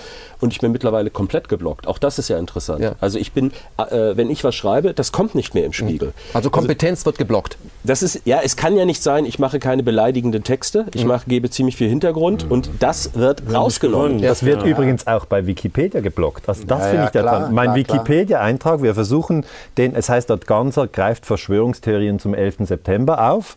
Vergiss und, es. und dann habe ich gesagt, wir müssen das ändern. In Ganser untersucht die äh, Terroranschläge vom 11. September kritisch. Mhm. Und dann versuchen wir das zu ändern. Also man muss ja dann einen User-Account haben. Ja. Das heißt, es ist die freie Enzyklopädie. Jeder hier im Raum kann einen User-Account haben und dann reinschreiben. Aber Achtung, oberhalb vom User-Account sind die sogenannten Sichter und die Administratoren. Und die schauen sehr genau drauf, dass es dann am Schluss heißt, das sind Spinner. Ja. Und wenn dann Leute das korrigieren werden wollen, dann ja. ist eben der ganze Account geblockt. Genau. Und das ist genau das, was wir erwarten im Zeitalter der Digital Warfare. Wir stecken mittendrin. Das ist nicht etwas, äh, das, das, irgendwie in fünf Jahren kommt, sondern das läuft jetzt. Aber, aber das, aber das was, was Sie beschreiben, äh, ist ja das Beschreiben von Widersinn. Es versteht ja keiner. Hm. das ist im politischen Bereich, ist das natürlich nicht anders. Und ähm, ich will das mal ansprechen unter dem Gesichtspunkt, das ist die Wirklichkeit und mit der müssen wir Europäer uns beschäftigen. Ich war für die letzte große NATO-Übung im Kalten Krieg der Übungsminister der Verteidigung. Ich habe also acht Tage äh, konventionell Krieg geführt und äh, einige Tage, bis das auf meine Bitte hin der Bundeskanzler Helmut Kohl ausgestiegen ist, auch nuklear. Wintex. Wintex, Simex. So, wir haben also hier Krieg geführt und deswegen kann ich nur sagen, wer sich also in Zusammenhang mit der Ukraine-Entwicklung Gedanken darüber macht, was auf uns zukommt oder machen will, was auf uns zukommen kann, dem kann ich nur sagen, er soll jede Hoffnung fahren lassen. Wir überstehen noch nicht mal mehr einen konventionellen Konflikt. Richtig. Das ja. muss man ja in aller Deutlichkeit sagen. Nur, ich habe dann anschließend mit ähm, dem amerikanischen Generalstabschef äh, über diese Dinge gesprochen. Ich kriege schon einen Sondertermin Normalerweise, Sie haben ja eben auf Amerika-Besucher abgestellt, normalerweise kann man 30 Minuten mit einem Gesprächspartner in Washington reden. Ich kriege zweieinhalb Stunden eingeräumt, weil ich mich quergelegt hatte mit der NATO-Übung. Was hat der amerikanische Generalstabschef Admiral Cormier gesagt? In der Zeit, wo wir hier Krieg geführt haben, uns konventionell und nuklear ausgelöscht haben, ist er mit seinem russischen Counterpart und den Familien zwei Wochen durch äh, die Sowjetunion getourt. Die haben Ferien gemacht. da kann ich, die haben Ferien gemacht. Wir haben also äh, uns ausgelöscht und die haben Ferien gemacht. und da kann, da kann ich natürlich nur sagen, äh, ich respektiere diesen Mann, dass er mir das gesagt hat. Nur wenn das so ist, dann will ich nicht nur Hampelmann sein, mhm. nicht nur Jojo. Und deswegen müssen wir da politische Konsequenzen draus ziehen, dass wir uns selbst artikulieren, auch natürlich in freundschaftlicher Beziehung mit anderen und deutlich machen, dass das nicht unser Schicksal sein soll. Und was Sie gesagt haben im Zusammenhang, also ich habe den Film bewundert, weil er hätte ja die Situation heute beschreiben können. Sie sind in die Vergangenheit gegangen und waren aktueller, als man aktuell sein kann. Die Muster, von denen wir gesprochen ja, haben. So, ja, ja. so, nur das habe ich im politischen Kontext ja auch. Da machen es die Schweden und die Finnen, die da rumturnen und die Norweger machen es möglicherweise weil sie uns in Gefolgschaft bringen wollen für ihre arktischen Auseinandersetzungen mit der Russischen Föderation. Da geht es ja um Cash und nicht um, um, um Werte. Das muss man ja mal sagen. Wir haben dieses Problem natürlich auch in, mit unseren baltischen Nachbarn. Die Balten äh, haben natürlich eine wechselvolle Geschichte im Zusammenhang mit den Russen. Das ja. muss man respektieren, das ist so. Nur wenn die sich heute noch über Hitler-Stalin-Pakt aufregen, da kann ich nur sagen, das machen sie zu Recht. Dann sollten sie aber heute etwas ihre Klappe halten und uns nicht in einen neuen Krieg mit den Russen treiben. Das ist genau dieses Spiel, was wir überall haben. Und deswegen, wir haben diese Politik, über die wir jetzt reden, die haben wir seit 1999. Mit Belgrad hat es angefangen. Wir sind in einen verbrecherischen Krieg nach den anderen getrieben worden. Rot-Grün hat damit angefangen. ja, Rot-Grün hat damit, ja, und vor allen Dingen dieser unsägliche Herr Fischer mit seinem Auschwitz-Vergleich. Ja. Das, das heißt, die schrecklichen Dinge der Vergangenheit werden auch jetzt heute noch genutzt, um uns zu instrumentalisieren, um Exakt. uns in Stimmung zu bringen. Genau. Und deswegen kann ich doch nur sagen, wenn ich mir das seit 1999 ansehe, wir haben eine Blutspur als Westen hinterlassen. Warum ziehen wir keine Konsequenz und jagen die alle zum Teufel? Mhm. Ja.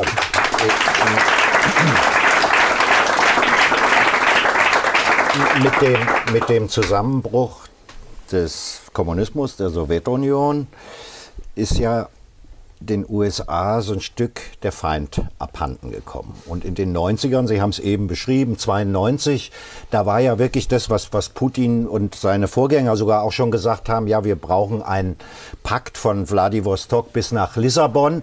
Das war da im Prinzip äh, auf der Tagesordnung. Die ja. Stimmung war so, dass man sozusagen eine Sicherheitsarchitektur in Europa unter Einbeziehung Russlands, Wirtschaftsbeziehungen und so weiter hätte machen können. Also was Egon Barr auch schon gesagt hat, in Zeiten von Atomwaffen muss, kann man nur eine gemeinsame Sicherheitsarchitektur genau, haben. Genau, genau, so.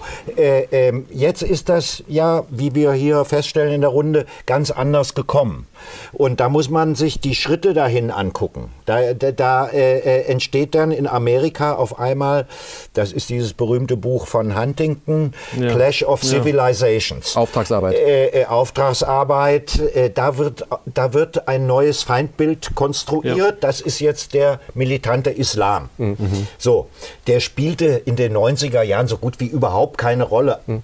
Ein paar Terroristen hier und da. Muss ich kurz mal rein, weil ich kann mich gut daran erinnern, wenn die Leute, die alt genug sind, äh, Löwenthal, da haben wir die Mujahedin, haben wir gesehen in Afghanistan, die gegen ja. die Sowjets kämpfen und das waren unsere Freunde, ja. weil sie Muslime waren und an Gott geglaubt haben, so wie wir im Westen und in den USA. Mhm. Die Gottgläubigkeit, die tiefe Religiosität war das in der Argumentation, das was uns verband mhm. gegen die atheistische Sowjetunion. Ja, also das, das einmal zusammenfassen, umgedreht. Weil man ja? das heute, wenn man jetzt also die diese radikalen Moslems, weil die radikal an ihren Gott glauben, waren unsere Freunde. Waren unsere Richtig, Freunde. Weil wir, wir radikal an unserem ja, Gott. Ja, aber man, man, muss es doch ganz nüchtern sagen, die Taliban sind doch eine Erfindung der Amerikaner, ja, der Saudis und der Golfstaaten. Ja, logisch.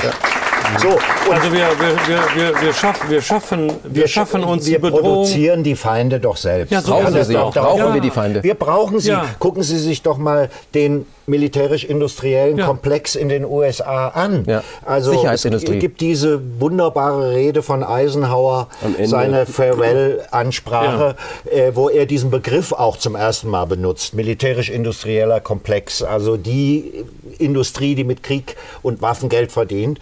Und Eisenhower warnt damals davor, 62, ähm, äh, wir, wir müssen verhindern, dass dieser Komplex bestimmt. in die Politik eingreift und, und so weiter. Die Dann größte kommt, Gefahr für die Demokratie dann sagt kommt, Dann, kommt, Heere. Ja. dann kommt Kennedy. Äh, äh, äh darüber habe ich ja auch ein Buch geschrieben ja. vor ein paar Jahren. Äh, äh Staatsstreich in Amerika haben Sie auch ein Buch geschrieben über JFK. Genau, ja. genau. Das war, das ist meine These. Die habe ich, glaube ich, auch ganz gut belegen können dort. Dass, also was feststeht, JFK ist nicht eines natürlichen Todes gestorben. Das kann man ich sagen. Das war ein, ein Staat, weil Kennedy wollte, der hatte ein paar Wochen vor seinem Tod noch seinen engsten Leuten gesagt, also wenn ich wiedergewählt werde, er war ja auf Wahlkampftour mhm. damals, dann fahre ich nach äh, äh, Moskau und mache mit den Russen Peace. Ja, das war seine, äh, äh, die ersten zwei Jahre seiner Regentschaft war er noch. Das ist ja geradezu palmeartig. So, ja. ja, ja, der war, der war so drauf. So, dann kommt im Übrigen auch nach dem Kennedy-Mord zum ersten Mal, was Sie eben angesprochen haben, der Begriff Verschwörungstheorie. Ich habe das recherchiert. Äh, wie kommt denn der überhaupt in die Welt? Der jetzt verwendet wird für alles, was äh, irgendwie nicht, nicht in den Mainstream passt. Die CIA hat ähm, damals, als der erste Prozess äh, anfing, oder die überhaupt die erste juristische Untersuchung des Kennedy-Mords mhm. in New Orleans, äh, ähm, da gibt der CIA, die CIA an alle ihre Dienststellen ein langes Memo raus, das kann man nachlesen im Internet. Und da steht so drin, ja, ähm, es, es, es, es, gibt viele kritische Stimmen, äh, dass der Oswald nicht den, kein Einzeltäter den Kennedy ermordet hat, sondern andere. Äh, das sind Verschwörungstheorien. Da wird der Begriff äh, verwendet. Weil Conspiracy dann, ein juristischer Begriff ist. genau, USA, ist eigentlich ja. ein juristischer Begriff im amerikanischen Recht. Recht. Bei uns haben wir das nicht so. Mhm.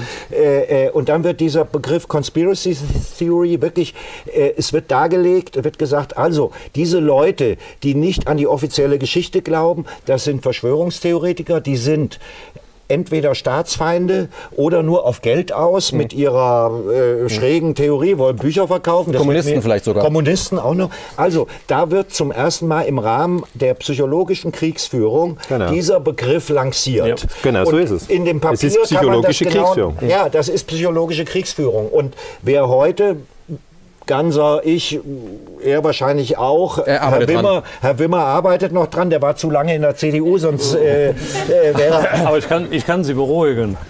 Ich, ich, bin, ich bin in diesem Kontext noch gestern Abend befragt worden. Ich habe gesagt, solange man als ehemalige FDJ-Sekretärin Bundeskanzlerin werden kann, darf, darf ich in der CDU bleiben. Ja, okay. also. So wird in den, in den 60er Jahren dieser Begriff lanciert. Und es ist ein Kampfbegriff, Und das arbeiten Kampfbegriff. Sie ganz gut heraus. Also die meisten Leute verstehen nicht, dass Verschwörungstheoretiker genauso ein Kampfbegriff ist wie äh, Ketzer bei Martin Luther. Ja, ja, ja, ja, Also die, Kampf, die Leute verstehen nicht, dass äh, Kriegsführung nicht nur Bomben und, und Panzer und Flugzeugträger sind, sondern auch Worte, Begriffe und Bilder. Da ist so, aber Isolation.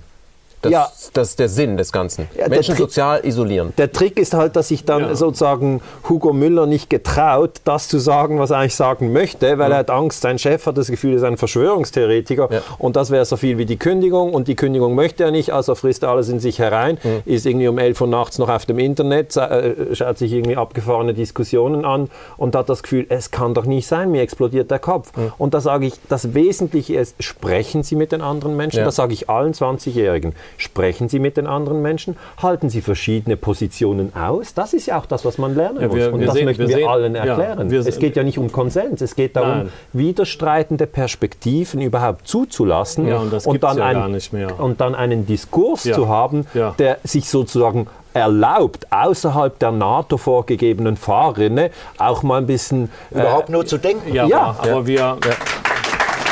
Absolut richtig.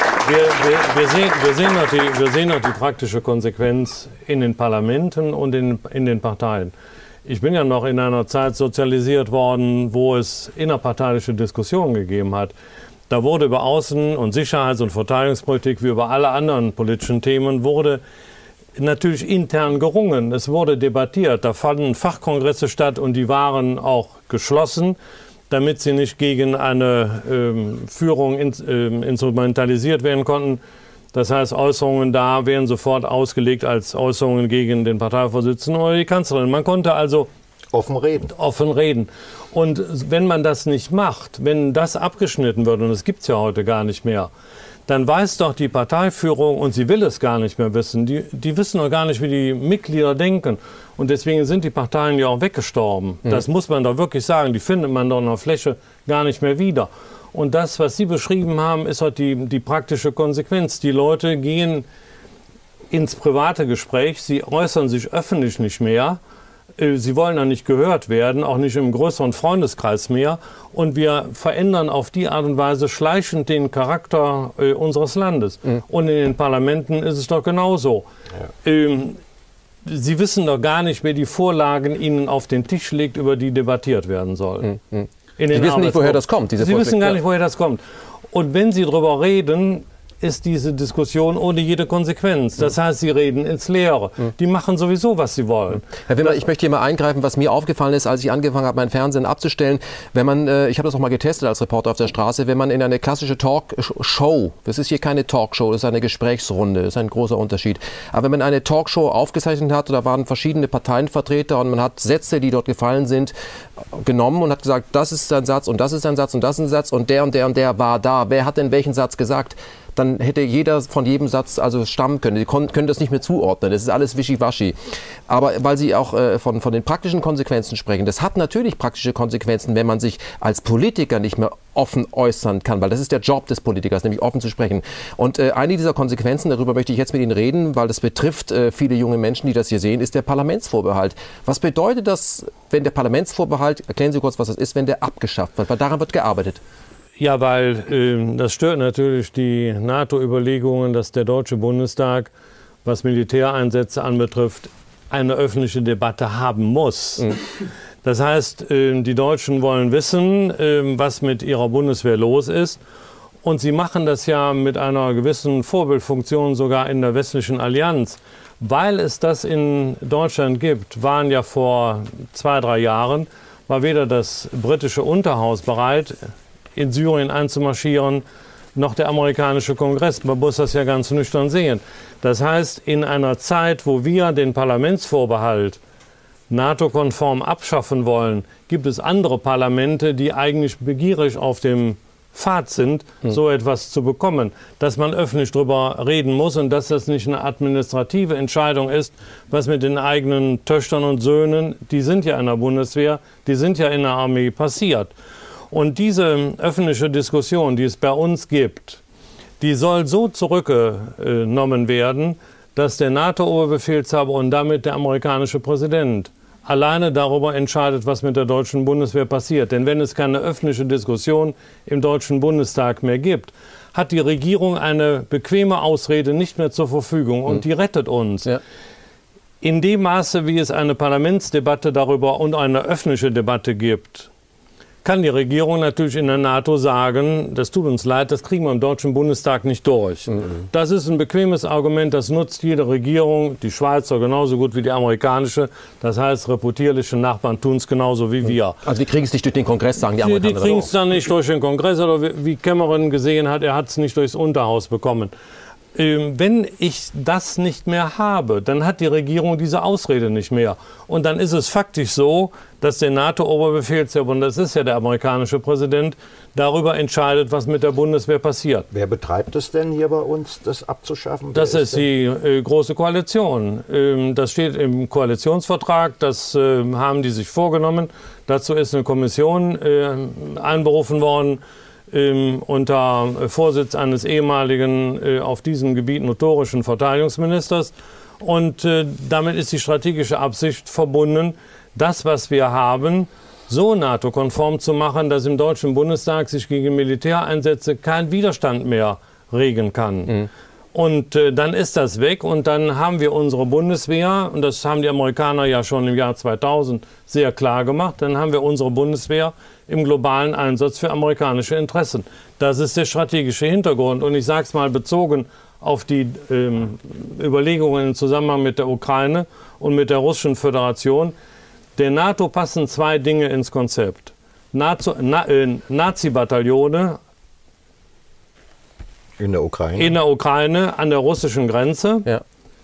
Also die mit dem Schlimmsten kommen, was ein Russe sich vorstellen kann, mit den Vernichtungssymbolen der Vergangenheit. Das kann man sogar im ZDF sehen. Das kann man sogar da sehen. Mhm. Und ähm, dass die deutsche Bundeswehr, ohne dass das deutsche Parlament offen darüber debattiert, im NATO-Interesse eingesetzt werden kann. Man kann ja immer wieder sagen, wir benötigen Indikationen, in welche Richtung unser Land gehen soll. Und ich kann aus meiner Sicht der Dinge nur sagen, vor dem Hintergrund einschlägigster Erfahrung auf diesem Feld, das sind zwar Indikationen, wenn die eintreten, dann weiß ich nicht, wie lange es noch dauert, bis dass wir den Konflikt in Europa haben. Und da muss man, also ich finde das ein ganz, ganz wichtiges äh, äh, Statement, das Sie gerade äh, gemacht haben, weil man muss sich ja dann erinnern an diese Rede von Georg Friedmann, der eben sagt, ja. Eurasien, das heißt Europa und Asien zusammengenommen. Also nehmen wir mal die Flughöhe, die so hoch ist, dass Schweiz und Deutschland nicht mehr zu unterscheiden sind. Und dann ist Eurasien da. Oder? Dieser riesige Kontinent. Ganz groß, ja, genau. Das Herzland. Ja, genau. Und er sagt, es ist ganz klar, das Imperium, das heißt die USA, können Eurasien mit Truppen nicht kontrollieren, weil man zahlenmäßig unterlegen ist.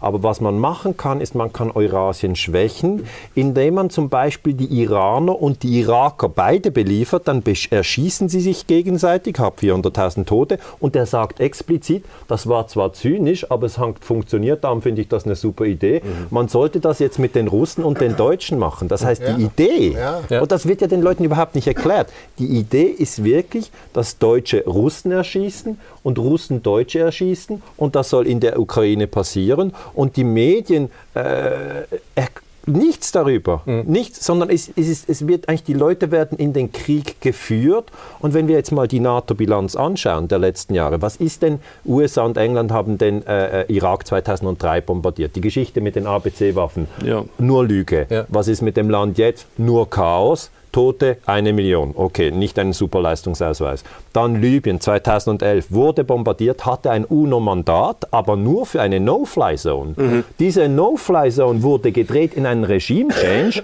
Das ist so, wie wenn ich Ihnen, Herr Pohlmann, sagen würde, Sie dürfen gerne vor meinem Haus parken, wenn Sie jemanden in der Gegend besuchen und Sie äh, bedienen sich und essen den Kühlschrank leer. Dann sage ich immer, das ist nicht das Gleiche. Er hat gesagt, Sie können parken. Und zieht bei Ihnen ein und wohnt da dann fest, Ja, also dann, dann hört es auf. Ja. Dann rufe ich die, dann rufe ich die NATO. Aber ich sage mal, dass, dass auch Libyen wurde gelogen. Da ist Deutschland, finde ich, ehrenwert, dass man da nicht mitgemacht hat. Dann haben wir Afghanistan-Krieg. Afghanistan-Krieg baut auf 9-11 auf. 9-11 ja. wissen wir, dürfen wir nicht untersuchen. Mhm. Afghanistan seit 14 Jahren bombardiert auch noch ein Chaos. Ja. Und jetzt sagt man, schaut her, Libyen, Irak, Afghanistan, das zeigt doch, wenn wir das mit der Ukraine machen, da kommt da eine blühende Demokratie raus, wo sie am liebsten ihre Kinder 2020 in die Schule schicken würden.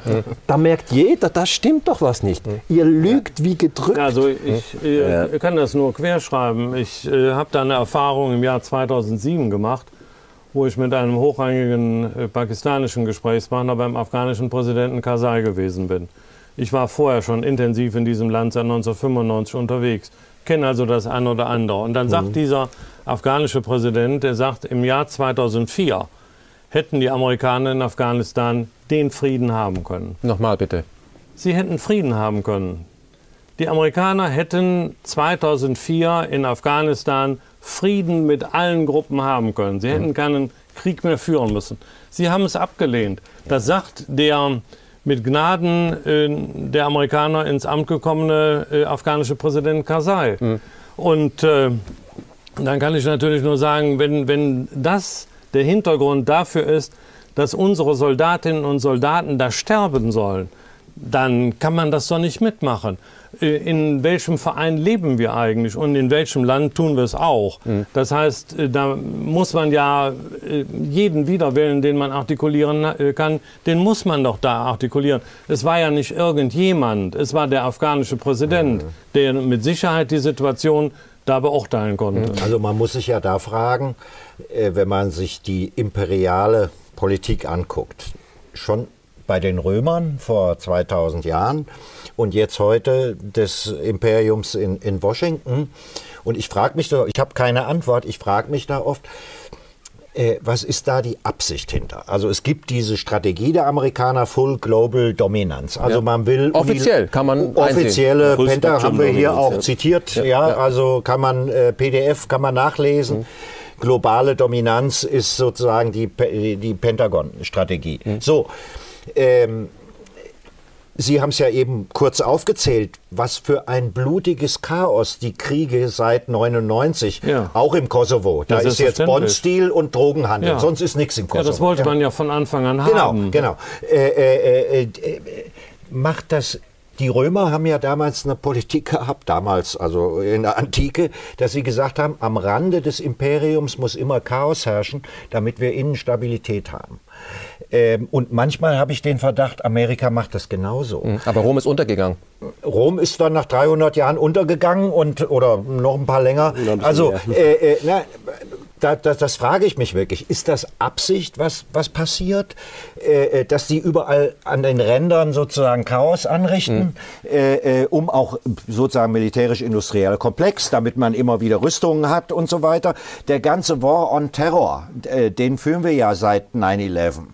Und wir haben es eben schon mal kurz angesprochen, die Terroristen, der War on Terror ist doch die größte Terrorzüchtungsanstalt, die man sich vorstellen kann. Ja, inklusive. Äh, äh, äh, wir züchten wir züchten diese. Ja, in, inklusive des äh, IS. Genau, genau. Das Kalifat da ja. ist auch äh, ein Ergebnis. Kommt von uns. Kommt von uns. Darf so. man vielleicht mal kurz reingrätschen, weil man sich die Frage stellt, warum sind die strategisch so gut, die vom IS, egal was die jetzt machen, das ist jetzt nicht sympathisch. Weil die von uns die Waffen halt auch Ja, und vor allem die, die, die Führer sind äh, arbeitslos gewordene Führer aus dem Irak, die wir damals ja. auch aufgebaut haben. Das sind so. gute Soldaten, sage ich mal. Das, wird hier auch nicht diskutiert. Ehemalige Deswegen, Saddam-Soldaten. Ja, das Ehemalige, sind keine aber Menschen. Ich meine, ich möchte auf das raus. Es wird uns ja dann immer erzählt, es gibt das Böse und wir müssen jetzt mal richtig bombardieren, dann ist das Böse weg. Also diese Story lesen Sie jeden Tag ja. in, den Spiegel ja. Online und, und Pro7. Mhm. Und ich möchte einfach das erklären. Wenn das funktionieren würde, dann hätten wir das längst geschafft. Wir haben so oft auf, runtergebombt, ja, dass eigentlich heute der Friede da sein müsste mhm. oder wir drehen noch eine letzte Runde mit richtig großen Bomben und dann haben wir es morgen geschafft.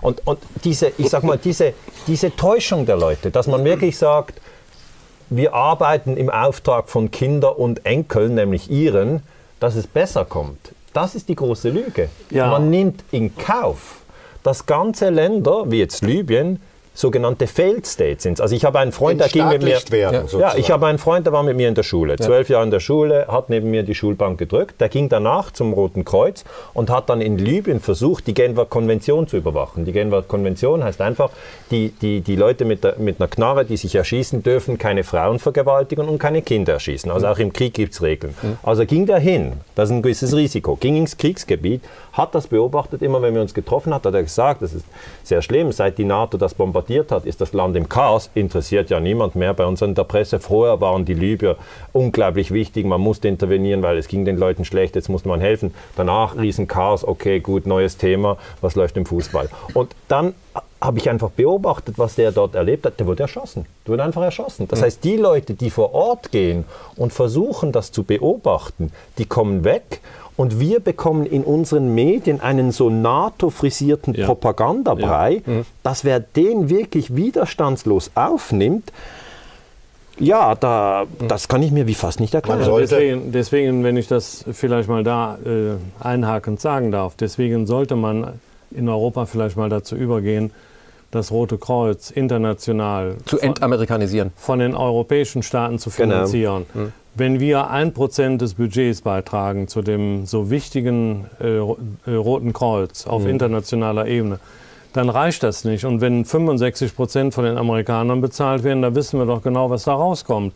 Also das heißt, wir müssen selber Konsequenzen ziehen in Zusammenhang mit diesen Dingen. Und Sie haben eben auf die Doktrinen des äh, Pentagon aufmerksam gemacht, weil Sie auch darüber geschrieben haben. Wenn Sie sich die Direktiven zum internationalen militärischen Einsatz des amerikanischen Präsidenten durchlesen, und ich sage das jetzt, äh, weil wir ja gerade uns auch mit dem 8. 9. Mai 1945 äh, beschäftigt haben, da frage ich mich immer, was unterscheidet diese Direktiven von dem, was Adolf gemacht hat? Ja. Das, also, full, full global dominance. Also der amerikanische also Weltherrschaft. Der, Amerika Weltherrschaft. der amerikanische ja, Professor Noam Chomsky ja. sagt, alle Präsidenten der USA seit 1945 sind Kriegsverbrecher. Wenn man und zuerst habe ich gedacht, das ist jetzt eine abgefahrene Aussage. Und dann habe ich geschaut, okay, nehmen wir, nehmen wir Bush Junior, weil den haben wir erlebt. Das ist, ja. Da merkt man die ABC-Waffen im Irak, das war gelogen. 2003 der Angriffskrieg ohne UNO-Mandat, ja. eine Million Tote. Ja, Bush und Cheney und Blair sind Kriegsverbrecher. Das ist eine Tatsache. Mhm. Dann denkt man, ja gut, aber Clinton doch nicht, der war so irgendwie charmant, Sunny Boy und so, hat an einen Tennisspieler erinnert. und, aber dann haben wir Belgrad, ja. 99 ohne UNO-Mandat. Auch das ist ein Projekt. Und, das, und, und gehen wir zu Obama, dann sagt man, ja, aber Obama doch nicht. Meine, endlich, yes, we can, jetzt kommt was Gutes. Und, und dann sieht man, dass der Drohnenkrieg, der Drohnenkrieg mhm. ja, mit Friedensnobelpreis. Ja, können Sie und, das, wie passt das? Ja, und, ja, und, aber das, ist völlig, also ich sage ja, Friedhofsnobelpreis. Nein, ich sage, wenn jetzt die Al-Qaida hm. Drohnen hätte, wenn die technisch besser drauf wären. Mhm. Und diese Drohnen würden über äh, der Schweiz, über Deutschland, über Österreich kreisen und über den USA und hätten in den letzten zehn Jahren 3000 Leute erschossen. Das fänden wir völlig völlig, also, also das, das wäre der ultimative Sie kämen, Sie kämen gar nicht bis 3000. Ich glaube, wenn, wenn drei Leute äh, in Fürstenfeldbruck umkämen, dann Nein, man muss sich so in ja, den, ja, ja. man muss sich so in, den, in das andere Bild hineinversetzen im Kopf, dass man wirklich das so verstehen muss, dass sie das könnten und wir könnten nichts machen und würden uns noch fragen, was wohnen denn eigentlich für Leute in den NATO-Ländern, dass denen das völlig egal ist. Und das, das ist eine ganz wichtige aber, Frage, aber, Herr Gernser, weil Sie es ansprechen. Das würde ich mir als jemand, der außerhalb der NATO lebt und der von der NATO trotzdem besucht wird, fragen. Was tun eigentlich diese zivilisierten Staaten mit ihren westlichen Werten, dass die Bürger, dass den Bürgern das egal ist? Ja, das ist das, was Herr Bröker sagt. Wir sind die Guten. Ja, aber das, aber das, das muss das doch... Das ist Manufacturing Consent, ja, das, das muss, Das muss aber eins nicht zur Folge haben. Ich bin weit davon entfernt zu sagen, die gehören alle nach Den Haag.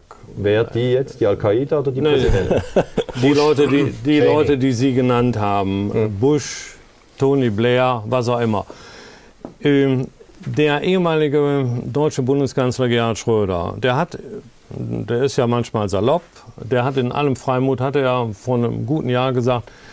Das war natürlich ein Völkerrechtsbruch ähm, im Zusammenhang mit dem Jugoslawienkrieg. Ich habe das Völkerrecht gebrochen. Ja, ich habe das, ja, hat er öffentlich gesagt. War eine Diskussion so. um die Krim. Ja, ja, ja hat, hat, er gesagt. Das ehrt ihn. Deswegen mhm. will ich dem auch nicht an den Kragen. Nur, was bedeutet das für jeden deutschen Soldaten? Im Soldatengesetz, ich glaube, es ist der Paragraph 10, steht drin, dass jeder deutsche Soldat eine Abwägung vornehmen muss im Zusammenhang mit äh, Befehlen und dem Völkerrecht. Äh, das sind ja Konsequenzen aus äh, schrecklicher deutscher Zeit. So, dann hört der, dass sein oberster Befehlshaber sagt, natürlich, ich habe das ja, Völkerrecht sagt gemacht. aber erst zehn Jahre später. Ja, er sagt es aber, er sagt ja, ja, aber. Klar. Aber das Schlimme an der ganzen Sache ist, ähm, gerade bei den Beispielen, die Sie genannt haben, Tony Blair, ich will den ja nicht klassifizieren, aber dann wird er auch noch europäischer Beauftragter im ja. Zusammenhang mit Mittel- und Nahost so und absurd. verdient deshalb ein Schweinegeld.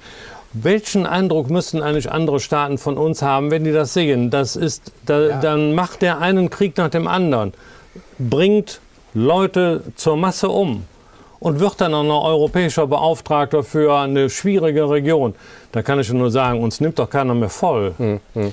Ja, wir gehen ja Vielen insgesamt in eine Richtung, dass diese ganzen rechtlichen Hindernisse, Äh, also als ich bei der Bundeswehr war, wurde man drauf gedrillt, auf diese ähm, völkerrechtlichen Grundlagen und ja. Hager Landkriegsordnung. Das war also, man sollte sozusagen Soldat sein mit äh, großen Rechtskenntnissen. Mhm. Bürger in Uniform. So All das, das ja. ist weggeräumt worden. Das wird äh, auch im NSA-Skandal. Es sind ja alles Bewegungen, die in dieselbe Richtung gehen. Das heißt, eine operative Möglichkeit, Kriegspolitik durchzuführen. Ähm, das läuft über die NSA-Überwachung, das läuft über das Völkerrecht. Das sind ja alles Sachen, die in diese Richtung gehen. Und dagegen sollten wir uns vehementer wehren, als nur festzustellen, dass es schlecht ist. Also man ja, muss eigentlich sich darüber im Klaren sein, wenn man eine Demokratie erhalten will, ähm, die den Namen verdient, müssen wir kräftig gegenrudern. Also mit ja, das, äh, da, sozusagen hier sitzen und nichts mehr machen, wird es nicht getan nein, das, das, machen wir ja auch nicht und wir weisen ja auch darauf hin und man muss ja auch darauf hinweisen, dass diese Entrechtlichung, die Sie gerade angesprochen haben, von jemandem propagiert worden ist, der hohes Ansehen in Deutschland hat. Der ehemalige amerikanische Außenminister Henry Kissinger ist in, den, in der zweiten Hälfte der 90er Jahre rumgelaufen, hat in großen deutschen Zeitungen publiziert, dass es mit dem Völkerrecht zu Ende sein muss und dass das, was seit dem Dreißigjährigen Krieg in Europa entwickelt worden ist, in die Mottenkiste gehört und dass stattdessen ein neues Völkerrecht geschaffen werden muss, das amerikanischen Belangen dient. Dann weiß man doch, wohin die Reise geht. Ja. Und da müssen wir dagegen arbeiten. Ja, es hat, also, niemanden, es hat niemanden interessiert.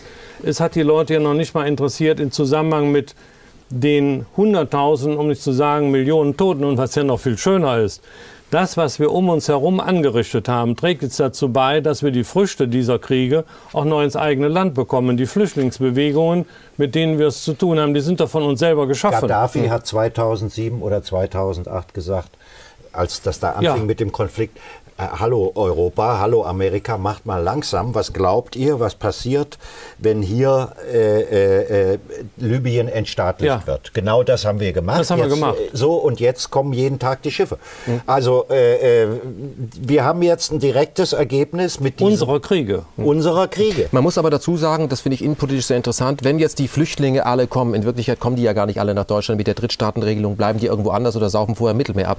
Aber damit kann man ja innenpolitisch ganz stark stark nationale Politik machen. Wir sehen es ja in genau, Europa, dass genau. eben Nationalismus gefeatured wird und Europa und äh, Pegida und, und gegen, so weiter. gegen den Islam. ist, so. das, ist das auch eine Technik, äh, die man äh, erkennen muss, dass es einfach darum geht, da sind wir wieder bei Eurasien, nicht nur äh, Russland äh, und Deutschland soll sich nicht verstehen, sondern Europa macht nur Sinn für die Amerikaner, wenn die sich möglichst zerstritten haben. Ist das auch eine Taktik? Ja, das ist, glaube ich, seit, ich habe äh, hier zitiere ich den britischen Geostrategen Mackinder ja. von 1902 ja, oder so, ja. eins, eins oder zwei. Ja der äh, genau das, was, was, was der Stratfor-Mann jetzt heute erzählt, schon äh, äh geschrieben hat. Ja, zwischendurch gab es äh, Brzezinski noch dazu. Brzezinski kam dann auch noch dazwischen, ja. ja. Ähm, äh, also das britische Empire oder jetzt das amerikanische ähm, muss dafür sorgen, dass Eurasien, Russland und äh, Deutschland als die beiden stärksten Blöcke da nicht zusammenwachsen und muss immer kleine Pfeile reinstellen, damit hier Unfrieden herrscht, weil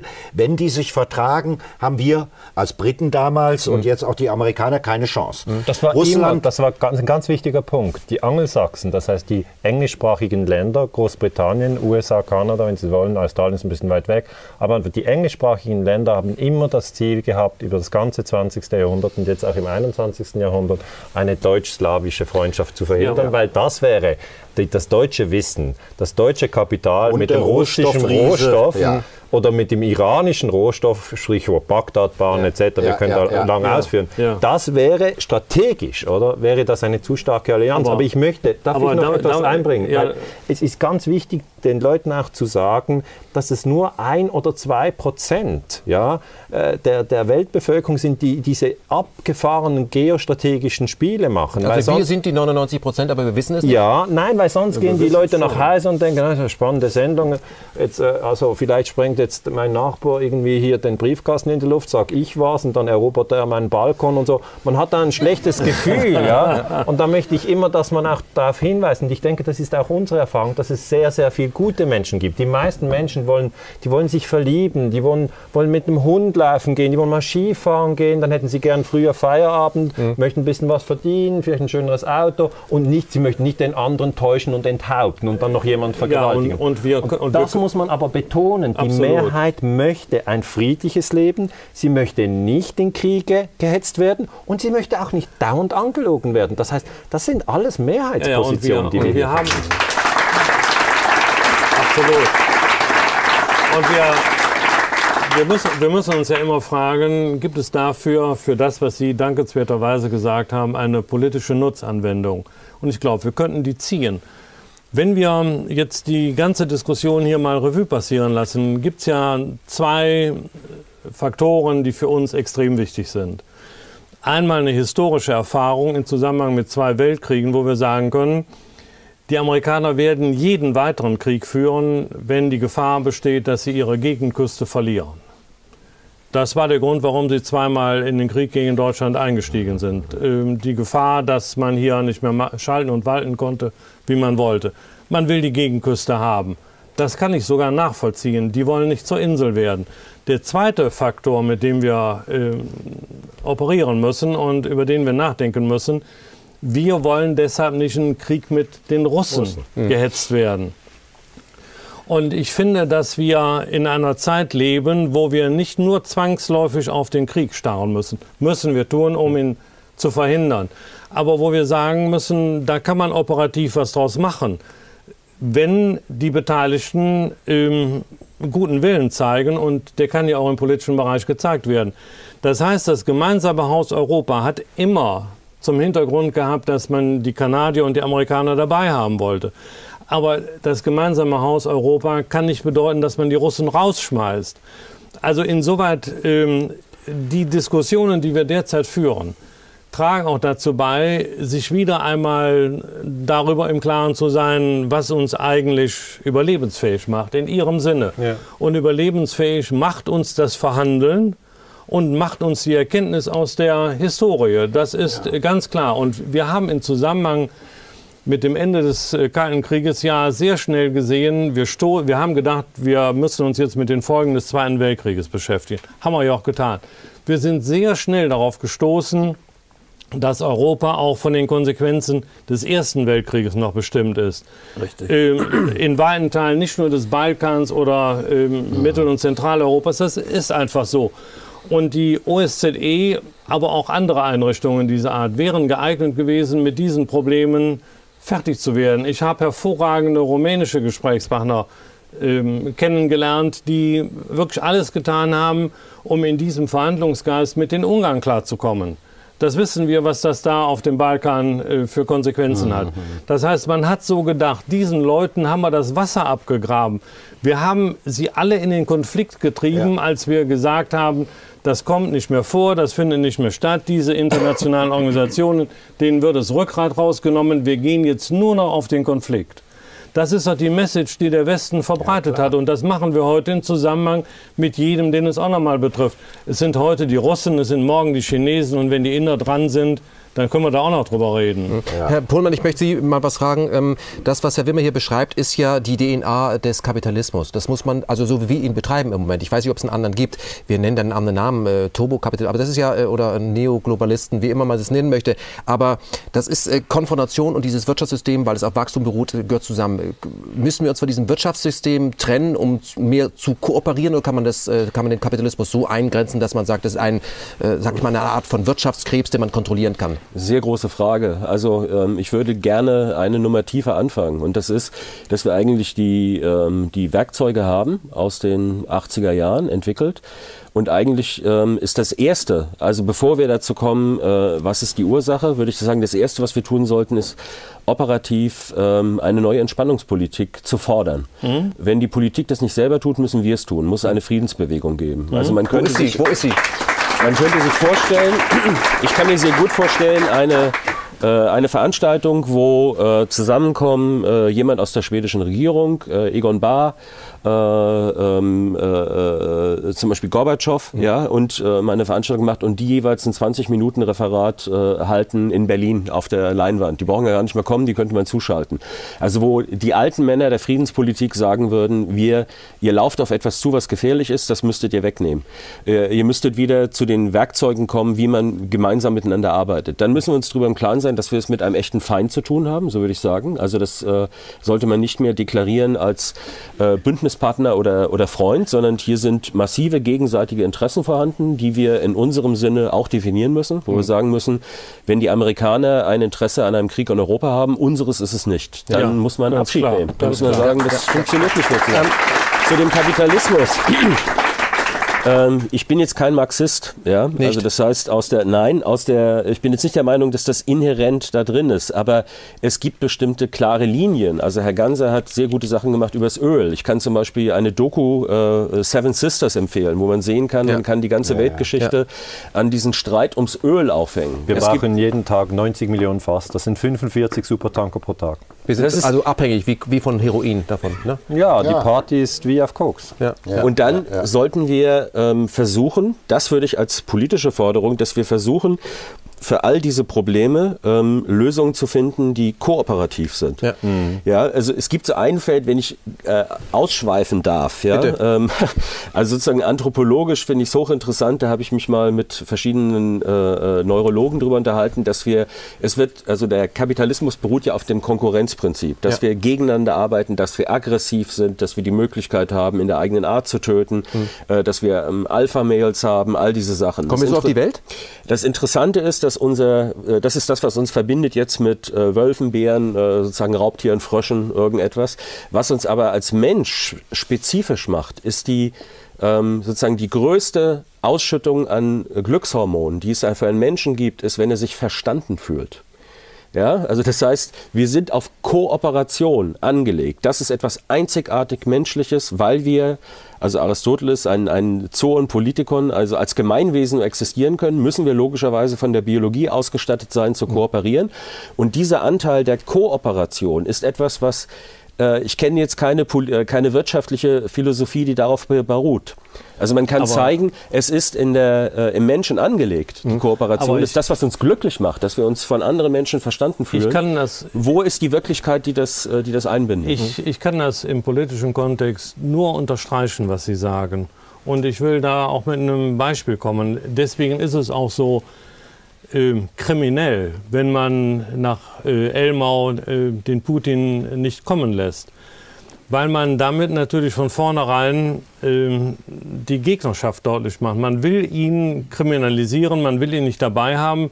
Man verhält sich ihm gegenüber, wie man sich gegenüber äh, Wilhelm II. schon verhalten hat. Man macht ihn zur Unperson, man macht ihn zu einem, der wie mit einem Christbaum beim Bombenangriff angeleuchtet äh, wird, damit er vernichtet werden kann. Das ist so die Methode. Und ich, äh, das ist sagte, alles, das Machiavelli, die Sachen, die ja, sind so alt, die ja, sind so alt und so schlecht. Ja, Man muss zu Machiavelli dazu sagen, dass das Machiavelli geschrieben hat, das war kein Ratschlag, sondern eine Warnung. Ja, aber, aber die, die, die, Wirk die, Wirklichkeit, die Wirklichkeit bei uns in Europa sieht genau so aus.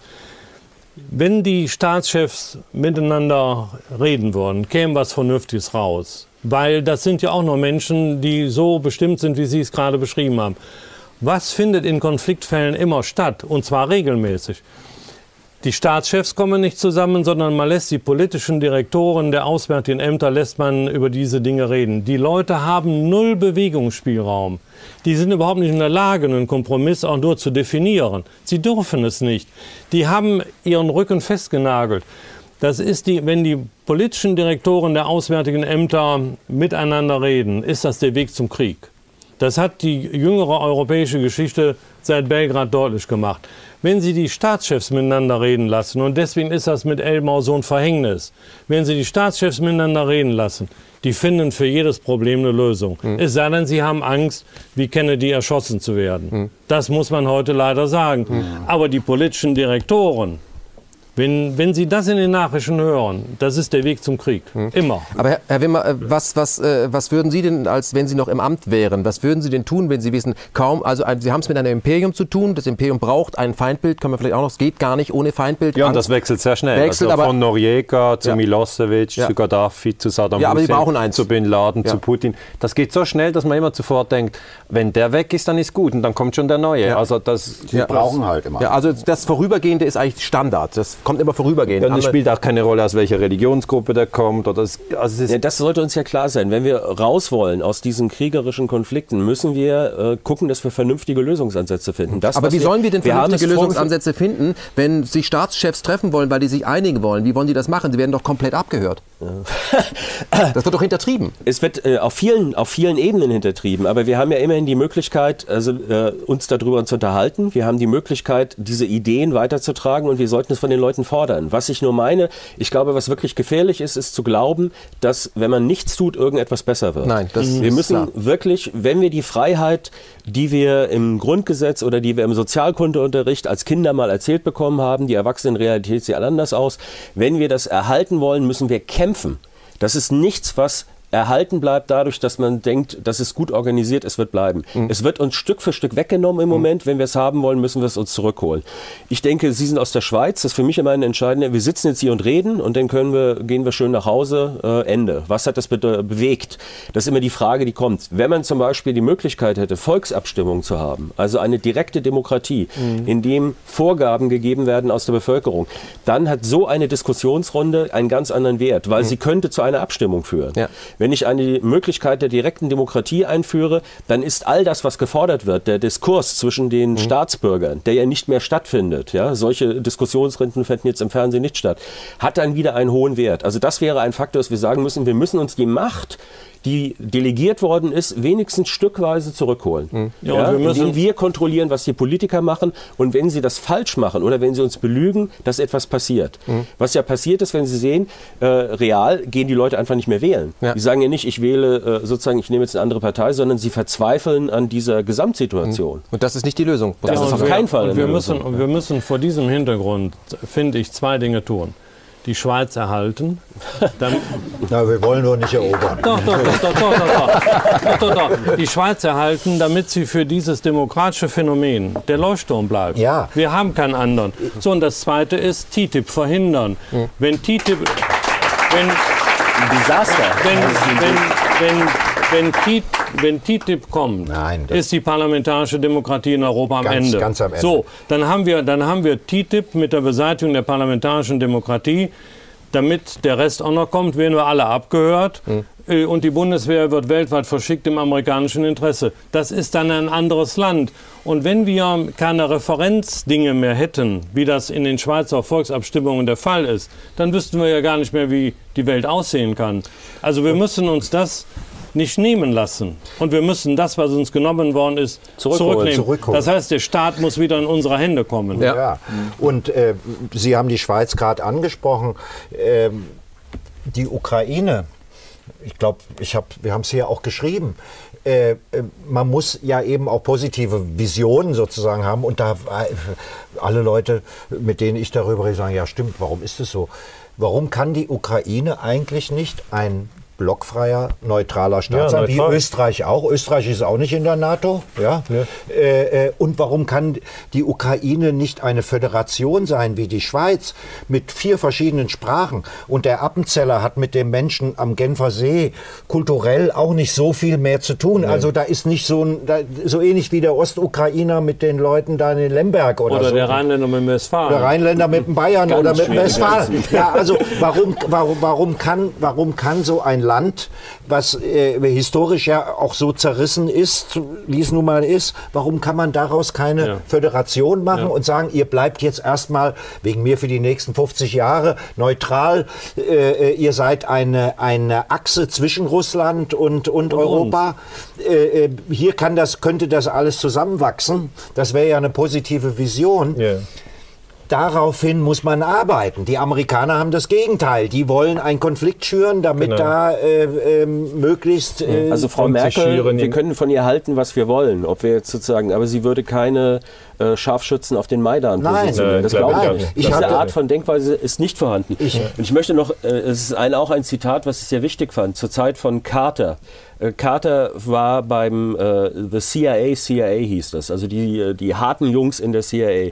Die hatten Carter definiert als äh, Weichei, als Weichei mhm. und hatten gesagt, Carter ist, äh, haben sie beschlossen, nicht tragbar für die amerikanische, äh, für den amerikanischen Staat, den sie ja im, in der innesten Form äh, präsentieren. Das ist ihre Vorstellung. Und er hat gesagt, das Schlimme an ihm ist, Carter ist nicht dumm. Carter ist ein kluger Mann. Aber er hat Prinzipien und er glaubt wirklich an diese amerikanischen Werte von Mom, Apple Pie an der, äh, an der, äh, im Drugstore, im Corner Drugstore. Also all das, was wir den Leuten erzählen. Er glaubt es. Das ja. ist sein Fehler. Deswegen ja. muss er weg. Mhm.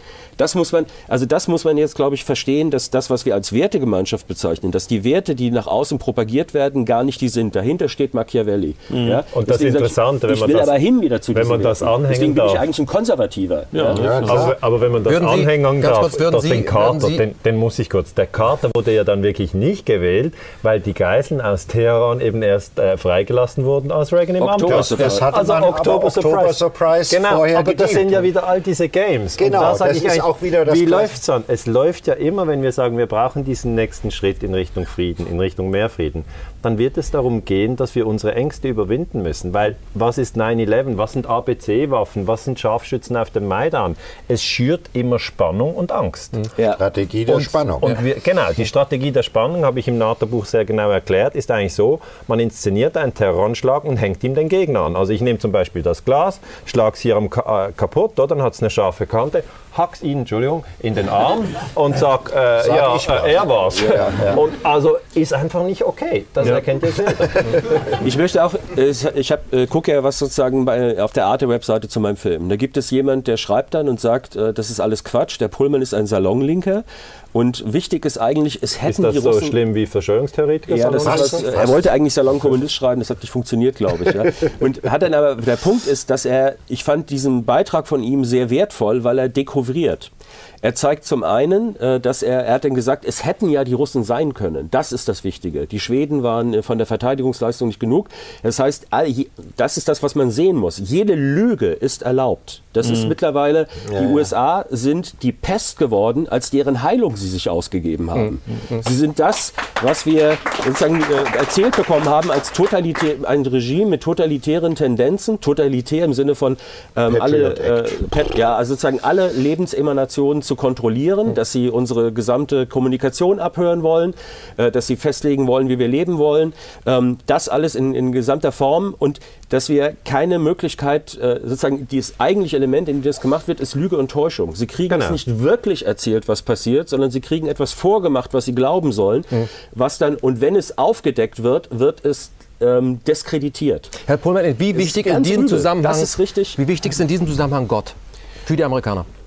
Das ist eine ganz schlimme Sache, weil sie ja sozusagen äh, ähm, äh, die God Amerikaner haben die, äh, God's owns country. Und das durch, durchzieht ihre Geschichte. Mhm. Also das heißt, es geht erst los äh, es ist ja so absurd, dass zum Beispiel diese Ausbreitung nach Westen mit dem Völkermord an den Indianern, ja, ja. das ist, äh, finden die nicht gut, wenn man mit ihnen redet. Aber das ist jetzt keine Sache, die denen wirklich auf der Seele brennt, ja. was da angerichtet worden ist. Ja. Und es wird gesehen als ein göttlicher Auftrag, sich nach Westen mhm. auszuweiten, auch darüber, nicht nur übrigens der USA, sondern das geht dann letztlich in den Interpretationen bis in den Weltraum. Hm. Sie finden auch in Washington eher äh, ein Memorial für den Holocaust, also für einen Mord auf einem anderen Kontinent, wie zu dem, zum eigenen Mord auf dem eigenen Kontinent. Ist das so, dass es man das weg eine, das ist eben, wir sind die Guten. Normalerweise würde man jetzt in der christlichen Philosophie, würde man auch sagen, man ist dadurch gut, dass man etwas Gutes tut. Ja. ja während Sie sagen, das, was wir tun, ist gut. Also die Definition ist, alles, was ich tue, ist mhm. gut und nicht, ich bin gut, weil ich etwas Gutes tue. Kann man auch so sagen, in dem Moment, wo ich das Gute tue, ist es weg. Alles, was du tust, kann nur böse sein, weil ich habe es praktisch schon abgearbeitet, das Sie Gute. Sie sehen ja Täuschung. Deswegen sagte ich, ist dieser, äh, dieser Artikel von dem Mann, der es geschrieben hat zu meinem Film, ist zu dekouvrieren,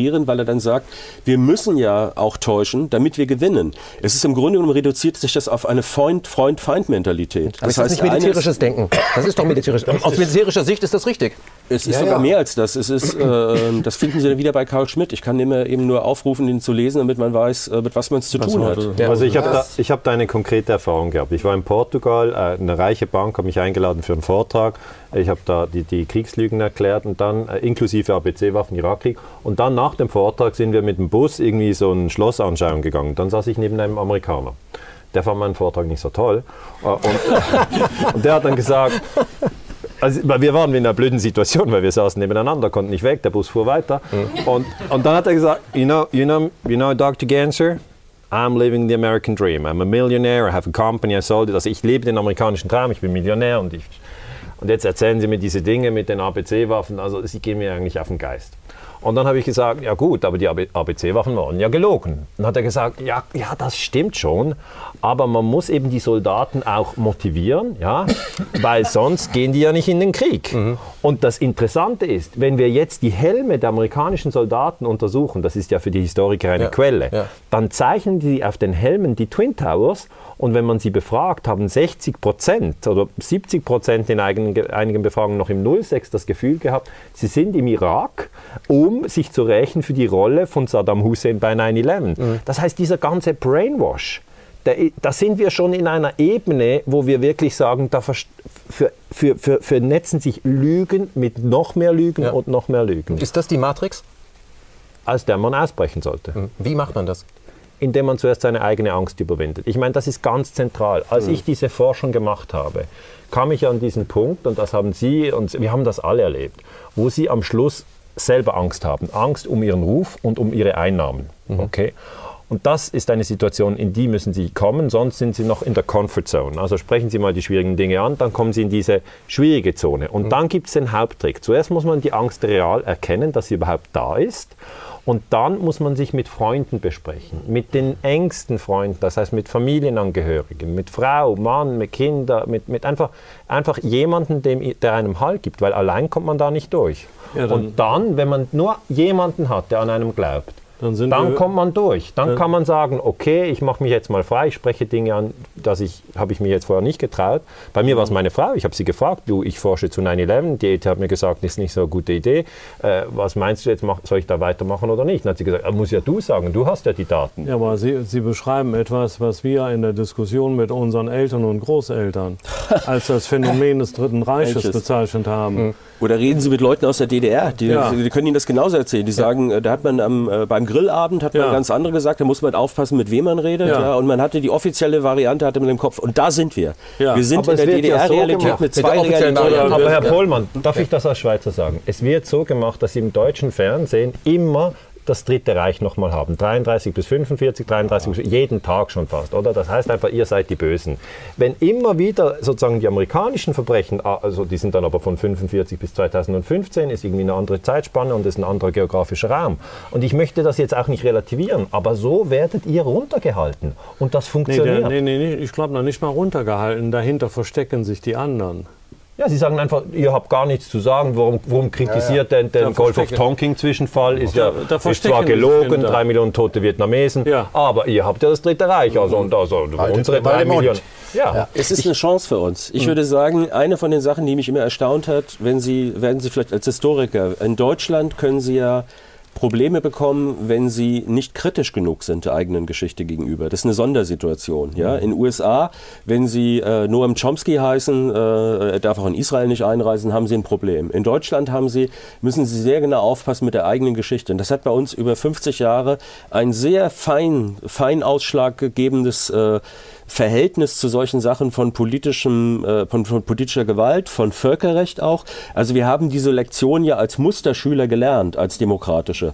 Und das haben wir, da haben wir auch ein feines Sensorium. Das ist ja das Gleiche, was ich jetzt beschreibe von mir. Ich habe mhm. auf der Uni amerikanische Professoren gehabt und die haben mir dann äh, Propaganda und sowas beigebracht. Und jetzt sehe ich, okay, das ist genau das Gleiche. Aber das, das erzeugt ja die, äh, die Empörung. Das heißt, äh, gleichzeitig, wir könnten also auf der einen Seite kann es operativ genutzt werden, um uns niedrig zu halten äh, um uns also fügsam, äh, sag ich mal, äh, als Werkzeugcharakter ja, runterzudrücken, äh, einfach runterzudrücken.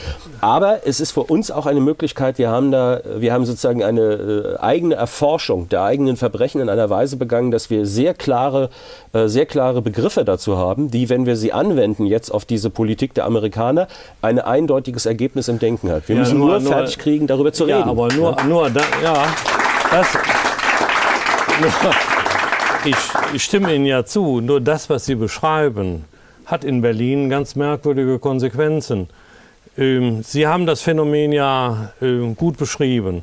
Nur es gibt eine Horde von wild gewordenen Professoren aus Berlin, ja. die fordern vor diesem Hintergrund wieder eine deutsche Hegemonie in Europa. Ja. Mit welchen Begründungen auch immer. Das heißt, ähm, eine, eine normale Auseinandersetzung über diese Dinge hat nicht stattgefunden. Und wenn man das betreibt, was Sie gerade beschrieben haben, wären Sie bestenfalls eingeladen, im Deutschen Bundestag eine Festrede zu halten. So, das heißt, wir, wir müssen sind, wir machen. Wir, das heißt, wir müssen es selber machen. Ja, wenn ja. diese Diskussion nicht stattfindet, müssen wir sie selber machen. Reden Sie zu Hause mit den Leuten. Das heißt, diese Möglichkeiten sind ja schwierig. Und wir, deswegen finde ich das so gut, was hier jetzt stattfindet, weil es eine Art von Gegenöffentlichkeit ist, die möglich ist. Die, das Internet er, ergibt uns viele neue Möglichkeiten. Es ist, das Internet wird den Journalisten abschaffen, der Informationen sammelt. Informationen kann jeder von Ihnen überall sich ziehen. Es geht um das Bewerten. Das Be ja, und das ja. Zusammenfassen, die Theoriebildung mhm. sozusagen dazu. Ja. Was mache ich aus diesen Informationen? Wie ordne ich sie für mich ein? Mhm. Äh, wenn ich das kann, wenn ich einordnen kann, ist jede Information, die dazukommt, ist dann nicht ein, ein Wust von neuen Sachen, sondern ist eine Bereicherung. Und das muss man aktiv betreiben, Herr nicht Pohlmann, passiv. Herr Pohlmann, ich, ich bezeichne das Internet ich bezeichne das Internet ja auch als digitales Aufwachzimmer. Das kann man dann selbst gestalten, wie man das möchte. Aber weil Sie gerade von dieser Doppelsituation äh, gesprochen haben. Ähm, ich habe Herrn Wimmer ja äh, die letzten Wochen begleitet und wir waren auch äh, in in, einem, in einer Elite-Universität, Sie können sie ruhig nennen, wenn Sie wollen. Salem. Ja. Salem, da haben wir gesprochen und da kamen Leute äh, aus Zürich an. Ja, das ist dann noch eine Ecke weg, Landstraße, wenn man sich ans Tempolimit hält, sonst wird es ziemlich teuer in der Schweiz. Jedenfalls kamen da auch Leute, viele aus der ehemaligen DDR, die jetzt in Zürich operieren, also Ärzte sind. Und mit denen haben wir auch nachher gesprochen und viele von diesen Leuten aus der ehemaligen DDR haben zu mir gesagt, das, was ihr im Moment in Deutschland erlebt, sie sprachen schon als Schweizer von sich quasi, mhm. das kennen wir alles als DDR-Bürger. Das ist so ein bisschen alles hier aktuelle Kamera 2.0. Genau. Und, und, und wir als Journalisten kennen das ja schon lange. Ich habe mich auch an diese journalistischen Leitplanken nicht gehalten, die aber nie benannt wurden, damit sie imaginär sind. Und da hat man mir eben gesagt, ja, es gibt einfach äh, gewisse Absprachen, die ich aber nicht kenne. Das ist alles hier der Prozess. Das ist, äh, das ist Kafka. Das ist Kafka. Und die Frage ist doch, da können wir meiner Meinung nach sehr viel vom ehemaligen DDR-Bürger lernen, wie wir aus der Sache friedlich rauskommen, weil das müssen wir. Und ich möchte hier an dieser Stelle äh, mal fragen, was wir praktisch tun können. Ich war gerade bei Jean Siegler, der hat auch ein sehr interessantes neues Buch geschrieben, was auch Lösungsansätze bietet. Es heißt Ändere die Welt. Und ich habe ihn gefragt, er fragt doch selbst in seinem Buch, ähm, was nützt ein Intellektueller? Und er sagt, ein Intellektueller nützt gar nichts, wenn er nur die Dinge benennt und sagt, ist das alles übel? Ein Intellektueller soll bewaffnen. Er soll die Bevölkerung mit Argumenten bewaffnen, die die Bevölkerung mit Mut versorgt, damit die Bevölkerung aufsteht, weil es geht um Haltung im Sinne von Aufrechtstehen. Und er sagt, und das fand ich sehr interessant, er kennt ja Marx in- und auswendig, auch wenn die sich nicht mehr persönlich kennengelernt haben, aber Marx hatte in einem Punkt Unrecht. Marx hat ja damals gesagt, es wird immer den Klassenkampf geben, weil die Waren, die hergestellt werden, reichen nicht für alle. Wir leben heute in einer total perversen Situation. Wir könnten locker 12 Milliarden Menschen versorgen, tun es aber nur bei 6 Millionen. Das heißt, jeder, jedes Kind, was stirbt, alle fünf Sekunden verhungert ein Mensch, ist Vorsatz in diesem System. Vorsatz. Und da müssen wir uns doch die Frage stellen, okay, ich kann jetzt nicht jedes Kind in der dritten Welt verhungern, aber ich kann zum Beispiel ganz praktisch verdienen, äh, verbieten die Spekulation mit Nahrungsmitteln. Das könnte ich sofort verbieten. Das wäre das Erste, was ich tun würde. So. Ja. ja. Wir haben, wir haben über Gott geredet. Wir haben über Gott geredet und der Punkt ist, die, die, Rolle der Religion, die Rolle der Herrschaft, der Herrschaftsideologie hat die Wirtschaft übernommen. Dass man nicht die Sachen, wenn Sie sehen, was ich sagte vorhin zum Konkurrenzverhalten, das wird nicht mehr in Frage gestellt. Mhm. Wenn man jetzt zu Hause redet, äh, sozusagen mit Jugendlichen und, und dann kommt irgendwann kommt so, dann, Junge, das sind ja alles schöne Ideen und Träume, die Realität ist der Konkurrenzkampf, du musst dich in der Wirtschaft bewähren. Und dort ist dieser Darwinismus ja. zutiefst eingegraben ja. und aufgehoben. Und die Frage ist, davon würde ich gerne wegkommen. Ja, die heißt, Neoliberalen behaupten, das sind Naturgesetze. Ja, aber, aber, aber, und wenn Sie Marx lesen, können Sie auch, Sie sind äh, äh, sozusagen den jungen Marx, dann sehen Sie, dass dieser Mann brennt vor Gerechtigkeitsgefühl, ja, weil er das furchtbar findet, was er dort sieht. Ja, das ist sehr interessant. Sie gucken sich das ja, an. und, und äh, wir können es ja mit äh, Namen benennen. Derjenige, der so gedacht hat, wie Sie es gerade formuliert haben, hieß Alfred Herrhausen ja. und ist erschossen worden oder ja. ermordet worden. Ja, ermordet. Also ermordet worden. Und des, deswegen äh, wissen wir ja auch äh, ganz genau, äh, wo Limits dann aufgebaut werden, um äh, dieses Denken nicht zu ermöglichen. Und jetzt haben Sie eben ähm, auch den Glauben als Herrschaftsinstrument angesprochen. Ich habe mich dieser Tage wirklich äh, massiv gewundert. Die Deutsche Bischofskonferenz macht in Mönchengladbach, Herr Bröckers, unsere gemeinsame äh, Heimat oder wo wir herkommen, macht in äh, Mönchengladbach ein Seminar über die Situation in der Ukraine äh, und in, nah in Zentral- und Mitteleuropa. Ähm, ich habe die Einladung zugeschickt bekommen und äh, habe mit den Leuten noch gesprochen, weil ich also äh, es empörend finde, dass man ähm, natürlich den ukrainischen Botschafter einlädt, aber nicht den russischen. Man lädt, ja, man lädt Vertreter aus der Ukraine ein, aber niemand, der aus dem Donbass etwas sagen kann. Wie will ich mich friedensstiftend mit dieser Gegend beschäftigen. Ohne Worte. Ja. Wenn, wenn ich nur sagen kann, ich habe nur einseitiges äh, Vorgehen. Das heißt, ich, ich trimme die Leute doch förmlich auf den Konflikt und das mache ich als Kirche. Ja, das ist tief enttäuschend und das ist auch gegen die eigenen Regeln, die die aufgestellt haben. Ja, deswegen so. sage ich es ja. Äh, ja. Ich habe mal mit äh, Sigrid Renz, einem Gewalttäter-Therapeuten, äh, mal eine Analyse gemacht und äh, wie, wie die NATO sich darstellt. Und er hat gesagt, das ist ein klassischer Schläger auf der Straße, der alles wegprügelt und der wird auch noch dafür belohnt. Man müsste das einfach auch äh, so angehen. Diejenigen, die in der NATO das Sagen haben, müsste man quasi therapieren, ja, indem man sie erstmal rausnimmt aus dem Spiel und wegschließt und dem nicht zusieht. Ich glaube, da liegt unsere Verantwortung, dass wir dem zusehen. Aber ich möchte auf praktische Dinge kommen. Herr Ganser, Sie haben ein Buch geschrieben, Europa im Erdölrausch. Ähm, wenn man erstmal süchtig ist, wir alle waren irgendwo mehr oder weniger süchtig. Ich habe früher sehr, sehr viel extrem laute Musik gehört und kam nur sehr schwer davon los. und jetzt ähm, sind Sie bei den Motorrädern. Absolut im Moment. Ähm, aber da sind wir dabei. Es sind Fahrzeuge, die mit Erdöl betrieben werden. Sie sind mit dem Flugzeug da, fahren nachher mit dem Zug nach Hause. Wir sind ja auf Erdöl, wie Junkies. Genau. Und die Frage ist, ähm, Sie schreiben ja auch in Ihren Büchern, Sie sagen es auch in Ihren Vorträgen, ähm, Friedenspolitik ist auch Energiepolitik. Das muss man zusammen sehen. Also wir, wir, wir, sind nicht wegen den Menschenrechten, das sind nicht mal Abfallprodukte, sondern wir sind dort, um Bodenschätze klarzumachen. Wie kommen wir denn von der Erdölabhängigkeit raus? Sehen Sie Möglichkeiten? Haben wir die Möglichkeit, dass wir, sage ich mal, im deutschsprachigen Raum, ähm, dass wir da etwas tun können, dass wir auch praktisch was haben? Weil das Ziel dieser Sendung ist eben auch, nicht nur zu lamentieren, sagen, ja, die bösen Buben, Buben da oben. Denn der Titel heißt ja, Krieg oder Frieden in Europa, äh, wer bestimmt auf dem Kontinent. Ich glaube, wir bestimmen an der Zapfsäule auch mhm. über Krieg und Frieden. Wie kommen wir raus aus der Nummer? Also das ist schon eine schwierige Nummer, weil es ja eben 90 Millionen Fass Erde sind, die wir jeden Tag brauchen äh, und dann noch 9 Milliarden Kubikmeter Erdgas. Also das ist schon eine große Sache. Wir stecken da ziemlich drin. Und man muss auch sagen, die letzten 200 Jahren ist die Bevölkerung von einer Milliarde auf 7 Milliarden. Das heißt, wir haben ein Nettowachstum von 6 Milliarden in 200 Jahren. Hat mit Erdöl zu tun, Dünger? Na, nein, es hat mit Erdöl zu tun, mit Erdgas, mit Kohle und mit Atom. Das hat uns reich gemacht. Das ja. ist Energieversorgung im Überfluss. Und meine Meinung ist, dass es im 21. Jahrhundert nun geht, von der Atomenergie wegzukommen, sind noch 440 Atomkraftwerke, also das wird noch eine Zeit dauern, von Kohle wegkommen, von Öl wegkommen, von, von Gas wegkommen und eine erneuerbare Struktur aufzubauen. Also das ist natürlich jetzt eine große Sache und es gibt viele Gegner etc., aber grundsätzlich glaube ich, dass das die Vision wäre und dass wir zweitens eine andere Medienlandschaft brauchen, das heißt, wo Leute nicht eigentlich warten, bis die Nachrichten kommen, ausgelesen von irgendjemandem, sondern die suchen aktiv die Dinge, die sie spannend finden, also die gehen auf YouTube und, und, und, und tippen halt Willi Wimmer und schauen dann das letzte Video das, oder Matthias mhm. Bröckers, das, was sie halt spannend finden. Oder sie schreiben Sniper auf dem Maidan und geben dann eine Stunde da rein, das heißt ein anderes Informationsmanagement. Und dann, und das ist eben äh, vielleicht überraschend, kann ich mir ein sehr schönes 21. Jahrhundert vorstellen. Also ich mhm. kann mir vorstellen, dass wenn wir Richtung erneuerbare Energien gehen, wenn wir Richtung ähm, äh, friedliche Konfliktlösung gehen, ja, Konflikte sind ja etwas Gutes. Ich bin fest davon überzeugt, dass jeder Mensch immer Konflikte haben wird. Mhm. Und man sieht das in der Familie, dass so ein Konflikt einem fordert. Dadurch verändert man sich.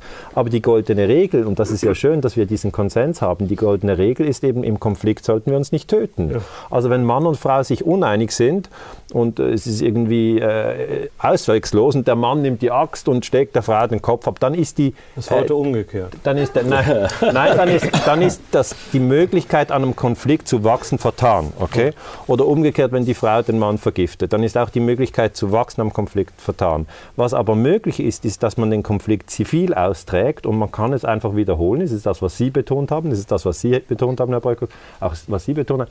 Dann spricht man miteinander. So schwierig es auch ist. Also ich, ich sage ja auch, ich, ich verstehe es auch nicht immer, aber es ist doch sicher die Idee, wenn wir miteinander sprechen, ist es besser, als wenn wir uns töten, foltern oder terrorisieren. Und aus dieser Vision heraus, also, also Energiewende einerseits, äh, Medien, Revolution, die am Laufen ist, die ist völlig am Laufen. Mhm. Und, und drittens eben zivile Konfliktlösung sehe ich eine positive Vision für das 21. Jahrhundert. Ja. Ich bin davon überzeugt, dass Menschen wunderbare Wesen sind, weil gewisse Leute kommen dann zu mir und sagen, ja, ich habe ihr NATO-Buch gelesen und also ich habe es dann auch nicht mehr vor dem Einschlafen gelesen, weil es ist auch irgendwie nicht ein Aufsteller. Aber äh, haben Sie eigentlich Ihre Kinder gezeugt, äh, als Sie das schon wussten? Und dann habe ich gesagt, und dann habe ich gesagt, ja klar, also ich, ich, ich, ich untersuche. Ihre Gegenoffensive. Nein, ich habe hab das einfach erklärt. Ich, und wir untersuchen und wir haben jetzt auch etwas das besprochen. Das ist wirklich die verdeckte Seite der internationalen Politik. Das sind die, das sind die, äh, die dunklen Seiten, sich, sich umzubringen und sich zu täuschen. Das ist ja nicht die edle Seite des Menschen. Aber ich bin trotzdem fest davon überzeugt, dass es wunderbar ist, auf der Welt zu leben, dass wir Möglichkeiten haben, ein tolles 21. Jahrhundert zu haben und, und dass der Mensch ein wunderbares Wesen ist. Das heißt, wir müssen uns anstrengen, da bin ich völlig klar.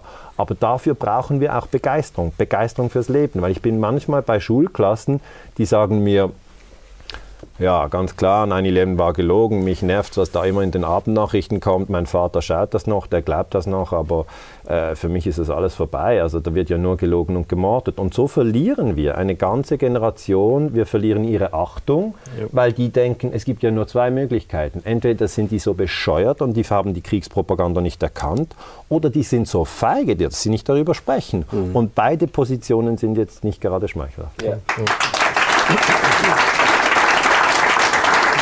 Herr Kohlmann, ähm, ich möchte Sie an dieser Stelle etwas fragen, weil wir streifen hier die Soziologie. Ja, als Friedensforscher streifen ja, wir Sie gehen wir gehen dahin. um die ganze Welt genau, und alle ich, Themen. Also. Ich möchte, äh, weil der Weg führt nach innen meiner Meinung nach. Ich habe mit einem, äh, mit einem Mönch gesprochen, den ich auf einem Vortrag getroffen habe, den Sie gehalten haben. Der hat zu mir gesagt, der Krieg wird von Profis so lange vorbereitet. Wir müssen auch den Frieden so lange vorbereiten. Das fand ich ein super Argument, weil das stimmt. Also wir können nicht per SMS. Also die Strategen im NATO-Hauptquartier, die machen das über sehr viele Dekaden. Wir sollten uns auch eine Art Hauptquartier äh, zurechtschustern und vielleicht ein digitales Hauptquartier und den Frieden vorbereiten. Aber ich möchte auf Arne Grün, den äh, großen Soziologen, der in Zürich erlebt, äh, nochmal zu sprechen kommen an dieser Stelle. Ähm, wie wichtig ist, dass wir diesen falschen Gehorsam ablegen? Dass wir einfach das tun, was man uns sagt? äh, ist in der Ethik der große Punkt. Also das heißt, äh, holt man diese Regeln, ähm, hat man eigene, ähm, hat man eigene ähm, Regeln, die man an die Wirklichkeit an, äh, anlegt. Mhm. Oder gehorcht man? Das ist ein entscheidender Faktor. Also holt man das und sagt das, äh, und Sie können das, ich sage mir das beste Beispiel, ich kann äh, Sophie Scholl, mhm. ja, wenn Sie das lesen, was Sophie Scholl gesagt hat, als äh, wie alt war sie? 17 oder 17, 17 oder was, bevor sie hingerichtet wurde. Ja? Also das heißt, wo sie gesagt hat, das sind alles große Fragen, ja, und ich kann es selber gar nicht genau beantworten, aber ich weiß doch eigentlich im Inneren, was richtig ist. Mhm. Und wenn Sie das vergleichen, was dieses junge Mädchen an tiefer Wahrheit da kundtut, weil sie mutig ist, ja, weil sie diesen Mut zur Wahrheit hat, mhm. äh, dann ist das etwas, was eben auch damit zu tun hat, dass man in diesem Moment, das kriegen wir alle beigebracht, die haben alle, äh, wenn sie jetzt, äh, meine Kinder sind in der Schule, kriegen dann beigebracht, DDR war ganz schlimm und dann gab es da die Mauer und dann gab es äh, Diktatur und Drittes Reich war ja ultra schlimm, ja, aber kriegen die wirklich beigebracht, dass sie jetzt stehen an wo der Stelle, wo sie sind, sind und ja. jetzt geradeaus sind, mhm. ja, weil all sie kriegen das, immer beigebracht, damals hätte man früher aufstehen müssen, müssen, aber jetzt ist nicht der Moment dafür. Jetzt ist ja. alles in Ordnung und du sollst gehorchen. Ja, das, ja, Gehorchen ja, das, ist, das Gehorchen ist, ist nicht richtig. Das mhm. heißt, du sollst gehorchen. Du hast in dir dieses, äh, dieses verdammte Gewissen, ja. was dir etwas sagen wird. Ja. Und hör bitte genau hin. Und dann, wenn es es ist, und sorg dafür, das können wir auch fordern, also in den Schulen. Ich kann es so, anders ausdrücken. Wir würden jemand, der sich verhält, wie die äh, Amerikaner in der Außenpolitik, in der Familie nicht akzeptieren. Mhm. Wir würden sagen, auch nicht in der Bundesliga. Nicht der auch nicht in der Bundesliga, der würde vom Platz rote gestellt. Karte. Rote Karte, ja, rote Karte sozusagen. Das würden wir, würden wir als äh, definieren als eine Person, mit der wir nichts zu tun haben. Ja. Wir haben aber jetzt so einen 400 Tonnen King Kong irgendwie da sitzen, der die ganze Welt beherrschen kann. Ja. Aber dann sollen sich bitte alle anderen Biber, äh, Schafe, Ziegen und sonst was äh, zusammentun und sagen, äh, gemeinsam kriegen wir den auch, äh, kriegen wir den weg. Ich will ihn ja nicht umbringen. Aber ja. ich will, wie, wie, geht man mit Verrückten um? Wie geht man mit Politik der Umarmung? Ja. Also äh, äh, Herr Breckers, naja, ähm, ist das, also, was wir im Moment machen, wenn wir darüber nur lamentieren, ist das nicht die Form der unterlassenen Hilfeleistung? Dass wir den Präsidenten machen lassen und seine Crew? Naja, wie gesagt, erstmal die Wahrheit äh, sagen, damit man überhaupt darüber reden kann, so, was man machen und, kann. Und äh, äh, es macht ja jetzt nur keinen Sinn, äh, ich bin selbsternannter Putin-Versteher, ja. aber ich bin deshalb natürlich kein Obama-Hasser. Mhm. sozusagen. Er hat ja auch den Friedensnobelpreis. Äh, äh, so, also das, das, das wir müssen sozusagen deshalb Politik der Umarmung mhm. ähm, beide verstehen. Mhm. Würden Sie Hillary Clinton umarmen? Bei Hillary bin ich ja immer noch äh, zweifelhaft, aber ob ich sie Hillary oder Killery nenne. ja, äh, äh, aber dennoch äh, muss man dann schon wiederum für Frau Clinton den ja. Daumen drücken bei der Wahl, weil was da ansonsten noch kommt, das ist ja noch viel schlimmer. Ja. ja? Nee, das ist alles schlimm. Äh, das ist alles, aber Sehen Sie, Obama war der Schwarze, der gewählt wurde als Fortschrittssymbol. Und er hat ja in seiner Biografie ganz tolle Sachen gemacht. Sobald er jetzt aber in diesen Apparat reinkommt, äh, genau. wird er vom Deep State regiert. Und ja, Hillary genau. Clinton wird jetzt uns wahrscheinlich verkauft werden ja, als äh, äh, genau. sozusagen die äh, neue weibliche Großmutter, äh, die die Frau als erste amerikanische äh, Frau Präsidentin wird mhm. Äh, und die das weibliche mütterliche Element dort einführen wird. Das ist sozusagen der nächste ja. PR-Coup in dieser, in dieser Kette des scheinbaren Fortschritts. Könnte aber die Mutter von Norman Bates sein. Aber die, ich hab, ähm, was die weg davon, ja, das ist alles, das, diese ganze Werbe-PR-Schiene, ja. Mhm. Ich möchte, ich möchte noch mal auf äh, auf Regeln kommen. Ich meine, äh, solche Organisationen wie das äh, Rote Kreuz äh, oder auch der IWF, die Weltbank, die UNO, die wurden ja alle gegründet äh, kurz vor Schluss des Zweiten Weltkrieges, weil man gesagt hat, okay, so kommen wir nicht weiter, wir müssen die Welt befrieden. Vielleicht war noch mehr dahinter, aber das war so die grobe Idee, das war eine gute Idee, hat ja gut funktioniert. Und all diese Regeln, die, die, die müssen für alle gelten. Und äh, Amerika damals als äh, letzte Supermacht oder einziges Land, was noch stand, ähm, kümmert sich darum, wenn jemand wieder ausbüchst und denkt, wir müssen so wie früher. Also Regeln. Und da fällt mir ein Spruch von Rousseau ein, der ja mal gesagt hat, ähm, zwischen den äh, zwischen Starken und den Schwachen ist es die Freiheit, die unterdrückt und das Gesetz, das befreit. Richtig. Und das ist erstmal pervers, wenn man das denkt, aber es heißt, hör zu, die Freiheit bedeutet die Freiheit des Stärkeren, die Freiheit des Investors, über alle hinwegzugehen. Und das Gesetz, das für alle gilt, niemand steht über dem Gesetz, das ist das, was uns befreit. Wie schaffen wir es in einer Weltgemeinschaft, weil wir sind doch die meisten. Wir sind doch die meisten. Die Amerikaner sind nicht die meisten und auch die meisten Amerikaner sind nicht die Amerikaner, von denen wir die ganze Zeit reden. Das muss man dazu sagen. Ja. Und es ist auch, der Satz ist ja äh, absolut Wie schaffen wir, dass wir, dass wir wieder ein Gesetz haben, an das man sich einfach hält, weil alles andere unanständig ist, dass man ein unbehagliches Gefühl hat, wenn man das, äh, also ich, bin, ich, ich spiele gerne Begemmen und wenn meine Freundin draußen ist und ich dürfte noch würfeln und bin in einer brenzlichen Situation, dann schummel ich nicht, ja, weil ich es nicht nötig habe. Ich denke, okay, ähm, vielleicht kriege ich jetzt nicht den Zug, die 6 und 2, aber in der nächsten, übernächsten Partie, dann kriege ich ihn, weil ich bin der bessere Spieler. Das stimmt zwar nicht, aber ich glaube es in dem Moment. Ja?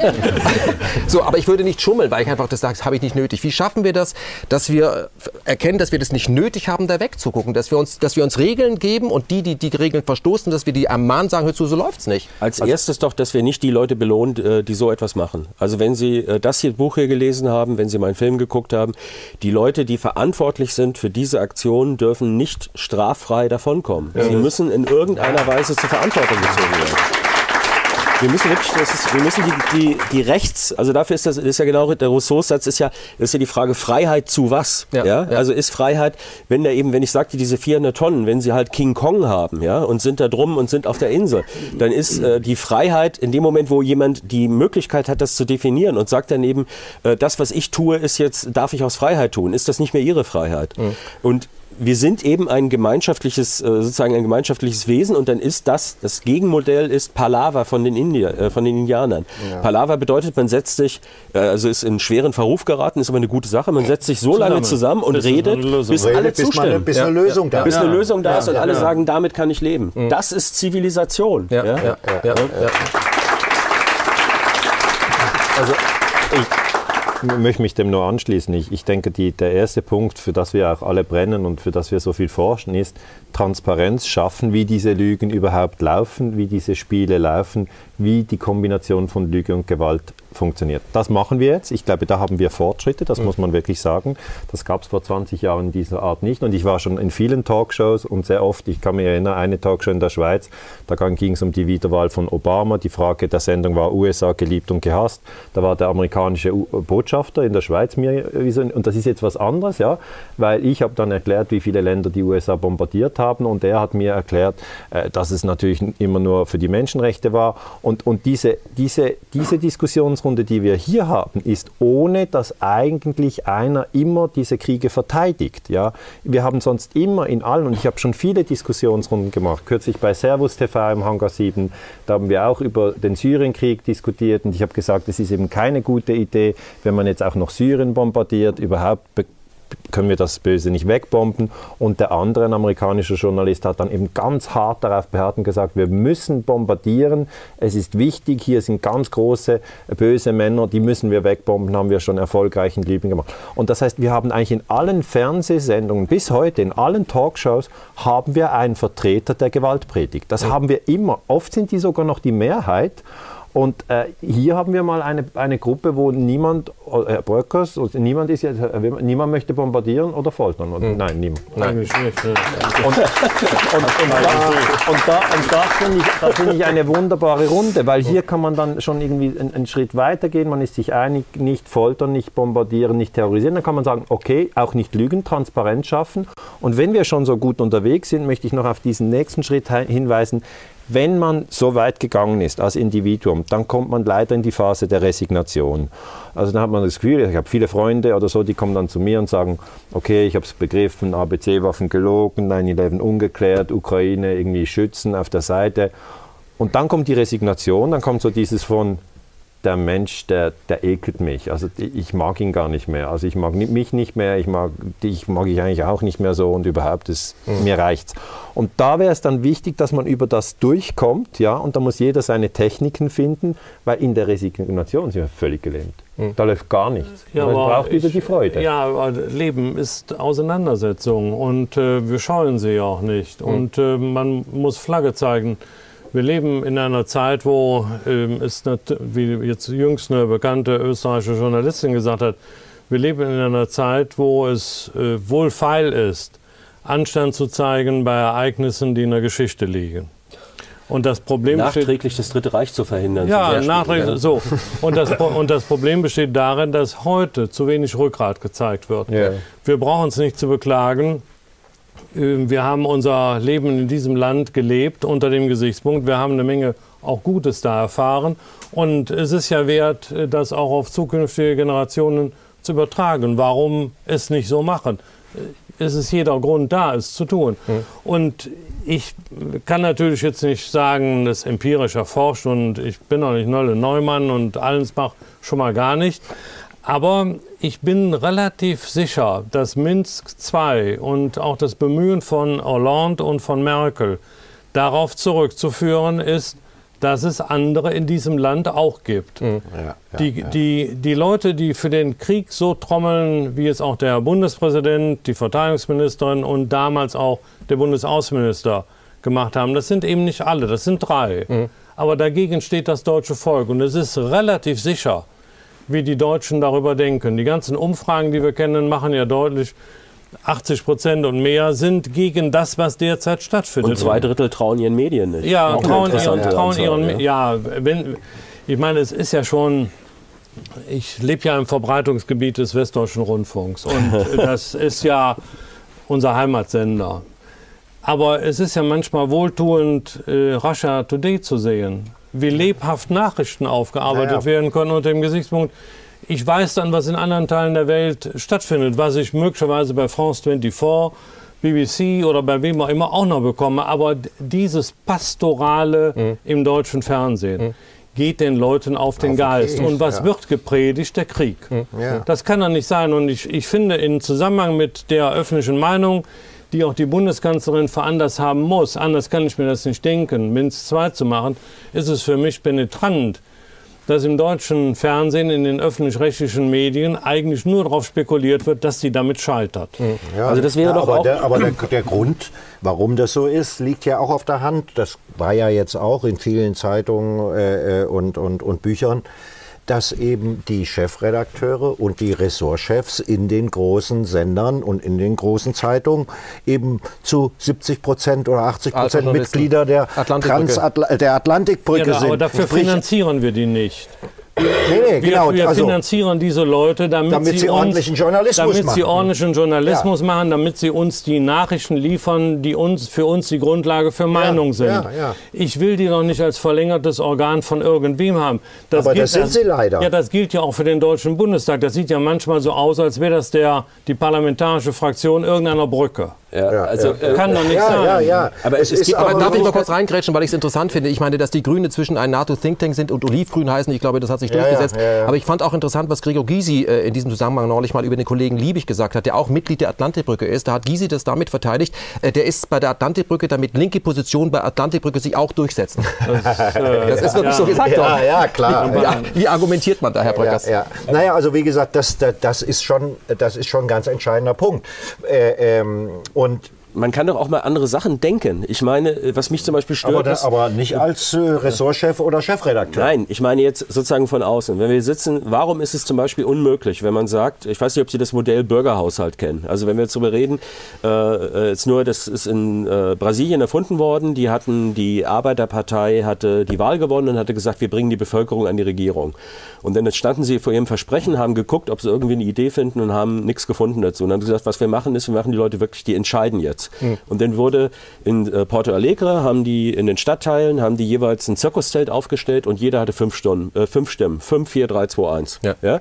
Und dann wurde, was investiert werden soll in der Stadt, wurde vorgestellt. Jeder konnte sagen, ich möchte hier eine Straße haben, ich möchte, dass da ein Supermarkt hingeht, ich möchte hier einen, äh, äh, einen Kindergarten haben. Und dann musste er argumentieren, warum das nicht nur für ihn wichtig ist oder warum er endlich drankommen sollte oder ihre Gruppe.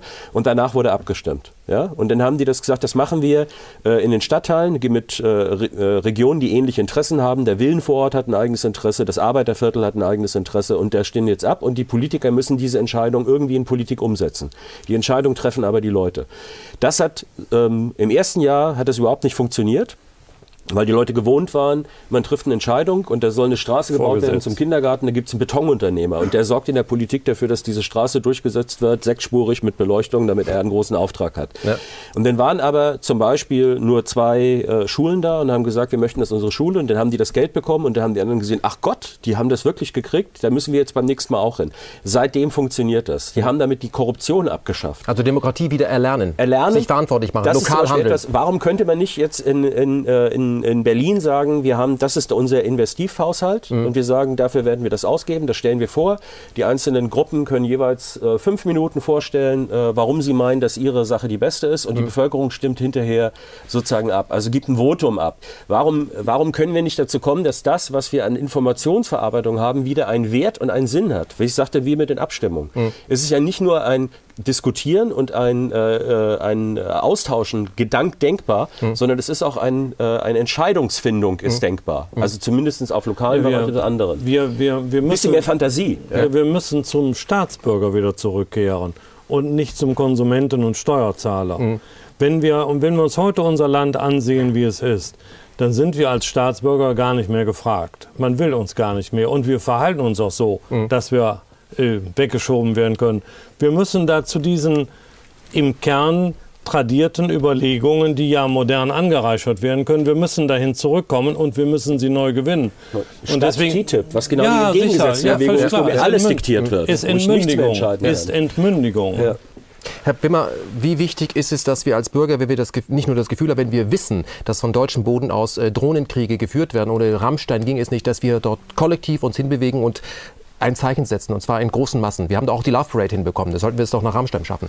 Ja, äh, man kann mit Sicherheit an alles denken und ich äh, will das auch gar nicht limitieren. Nur der Adressat für diese Dinge heißt Bundeskanzlerin, Bundespräsident, Präsident des äh, Verfassungsgerichts. Mhm. Das sind die und der Präsident des Deutschen Bundestages.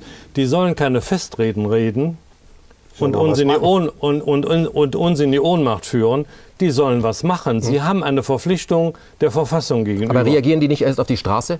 Ähm, ja, die äh, Frage ist natürlich. Haben die jemals auf die Straße reagiert? Ich bin mir nicht sicher. Also wir, äh, Sie, wir sind ungefähr gleich alt. Da gab es die Friedensbewegung in den 80er Jahren. 500.000 Leute ja, haben doch, im Bonner Herrengarten demonstriert. Da hat die Politik schwer darauf reagiert. Ja, ja, ja. Also das, so eine Friedensbewegung würde ich mir ja heute wieder wünschen. Würde ich mir auch wünschen. Das, das, das,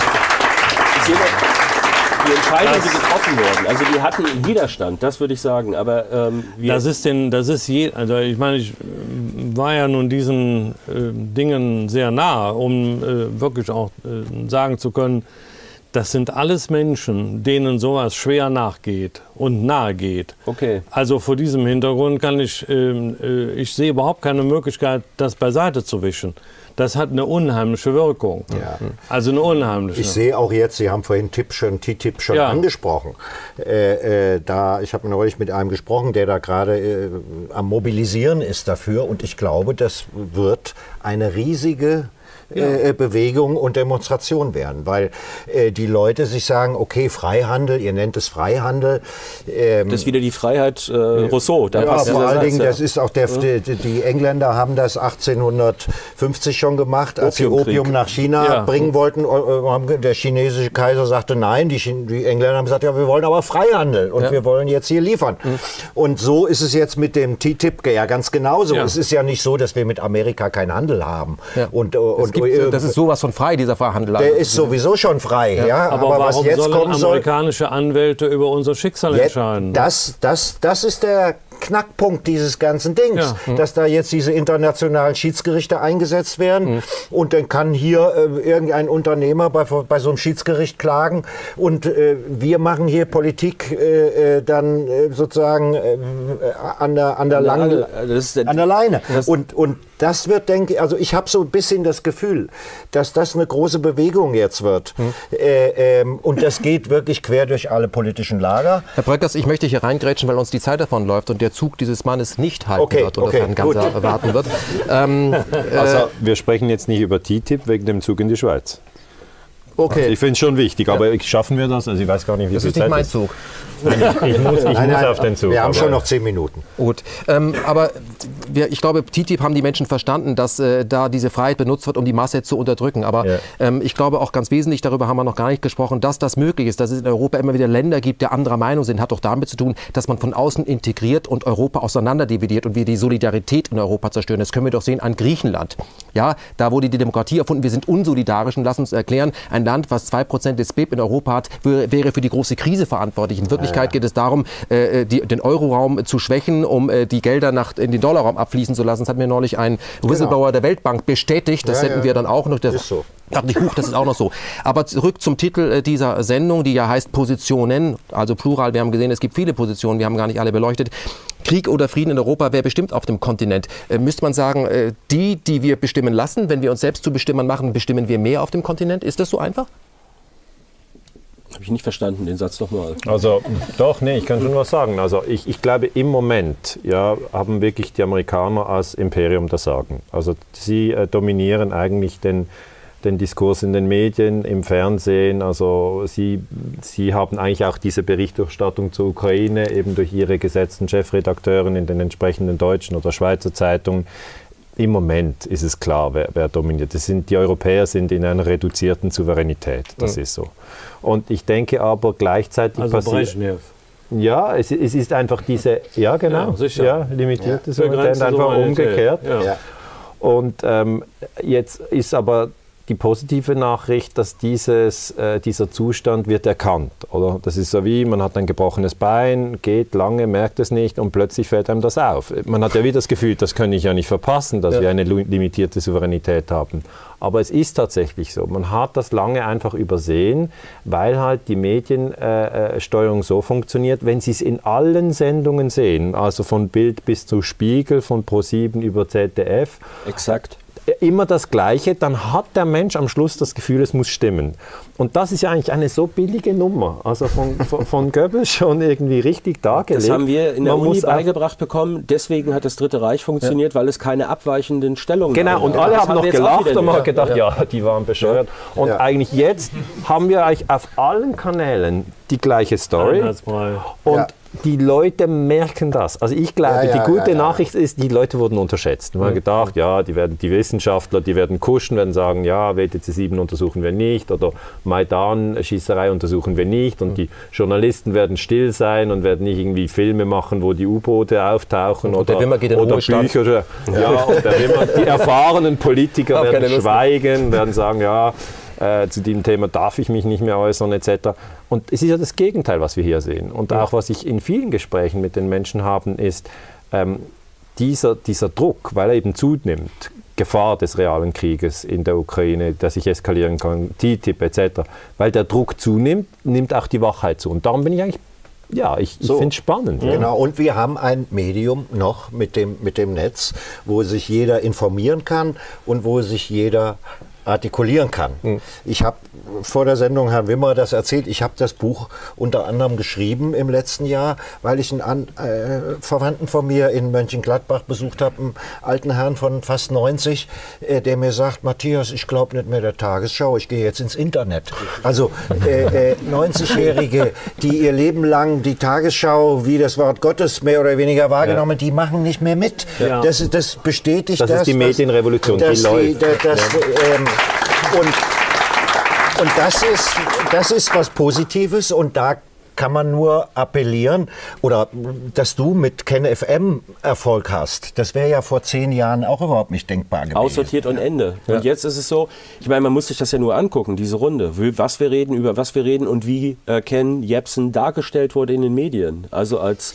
Ja äh, gut, aber ich genauso, er ja, auch. auch. Also ja, wir, wir haben alle sozusagen die Etiketten bekommen aber ähm, und jetzt besteht die Möglichkeit, können wir zuhören und sagen, äh, ist aber gar nicht so. Produktfälschung. Also, ja, also sozusagen, der ist ja ganz der anders. ist ja gar kein Idiot. Ja. Ja. Und diese vor zehn Jahren aus. Ich habe in dieser Runde am wenigsten gesprochen. Ja, das ist aber eine Seltenheit. Ja, eben. Herr Pohlmann, Herr Pohlmann ähm, wirklich müssen wir zum Schluss kommen. Ähm, Sie haben einen Film gemacht, Enttäuschung, der äh, im Netz schon zu sehen ist, die Methode Reagan. Wie, wie wichtig ist, dass man sich selbst enttäuscht? Wie enttäuscht man sich? Also, dass man die Täuschung von sich abzieht und damit aufhört, sich ich zu täuschen. Ich habe eine kurze Ansprache. Äh, da waren ziemlich viele russische U-Boot-Leute, als ich den, äh, den Preis für den besten ausländischen Film in St. Petersburg dafür bekommen. Und die waren jetzt äh, sozusagen äh, waren sehr interessiert. Und dann habe ich denen gesagt, und das möchte ich für alle sagen, ich habe gesagt, bitte nicht zynisch werden. Guckt euch das genau an, wie ihr hinters Licht geführt werdet, erkennt es und nehmt daraus nicht die Konsequenz mit, ich bin angeekelt, äh, alles ist schlecht, ich kann nichts tun. Die Sache ist, das ist der erste Schritt, damit man weiß, dass man das nicht will. Wenn man weiß, dass man das nicht will, muss man sich Gedanken machen, was man will. Dafür muss man sich mit anderen Menschen unterhalten. So eine Runde hier ist gut, aber es ist nicht zuhören, sondern selber reden. Mhm. Und das ist der entscheidende Faktor, äh, der möglich ist. Wir haben wirklich, wir haben Möglichkeiten, wir müssen aufpassen, dass das Internet frei bleibt, dass diese Möglichkeiten stehen. Und wir sind in der Lage, eine Gegenöffnung Öffentlichkeit zu erzeugen. Mhm. Das ist hier, deswegen sagte ich, eine Unabhängigkeitserklärung auf diesem Gebiet. Ja.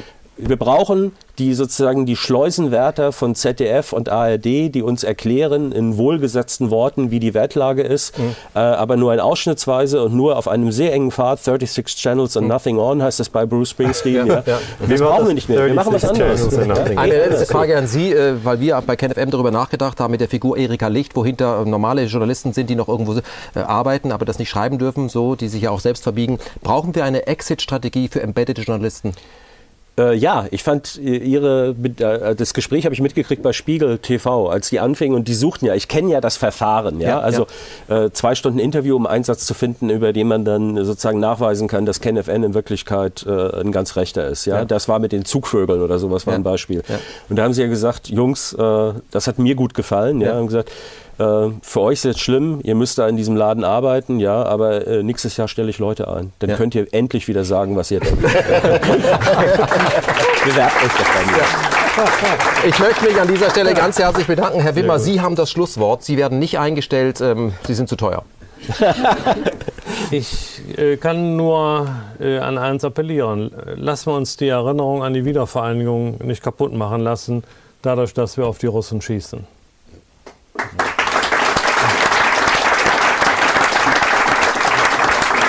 Vielen Dank. Das war die erste Ausgabe von Positionen Plural. Ich sehe, über zweieinhalb Stunden dürfte das lang gewesen oh sein. Es ist ja. relativ warm geworden, aber das Publikum hat hat, ist ausgehalten. Nicht, hat ausgehalten, ist nicht rausgegangen. Ich bedanke mich ganz herzlich und der Applaus bei unseren fantastischen Gästen. Dr. Daniele Ganser, Friedensforscher, der aus der Schweiz hierher gefunden hat und mit dem Zug zurückfährt. Applaus für Herrn Dr. Daniele Ganser. Vielen Dank.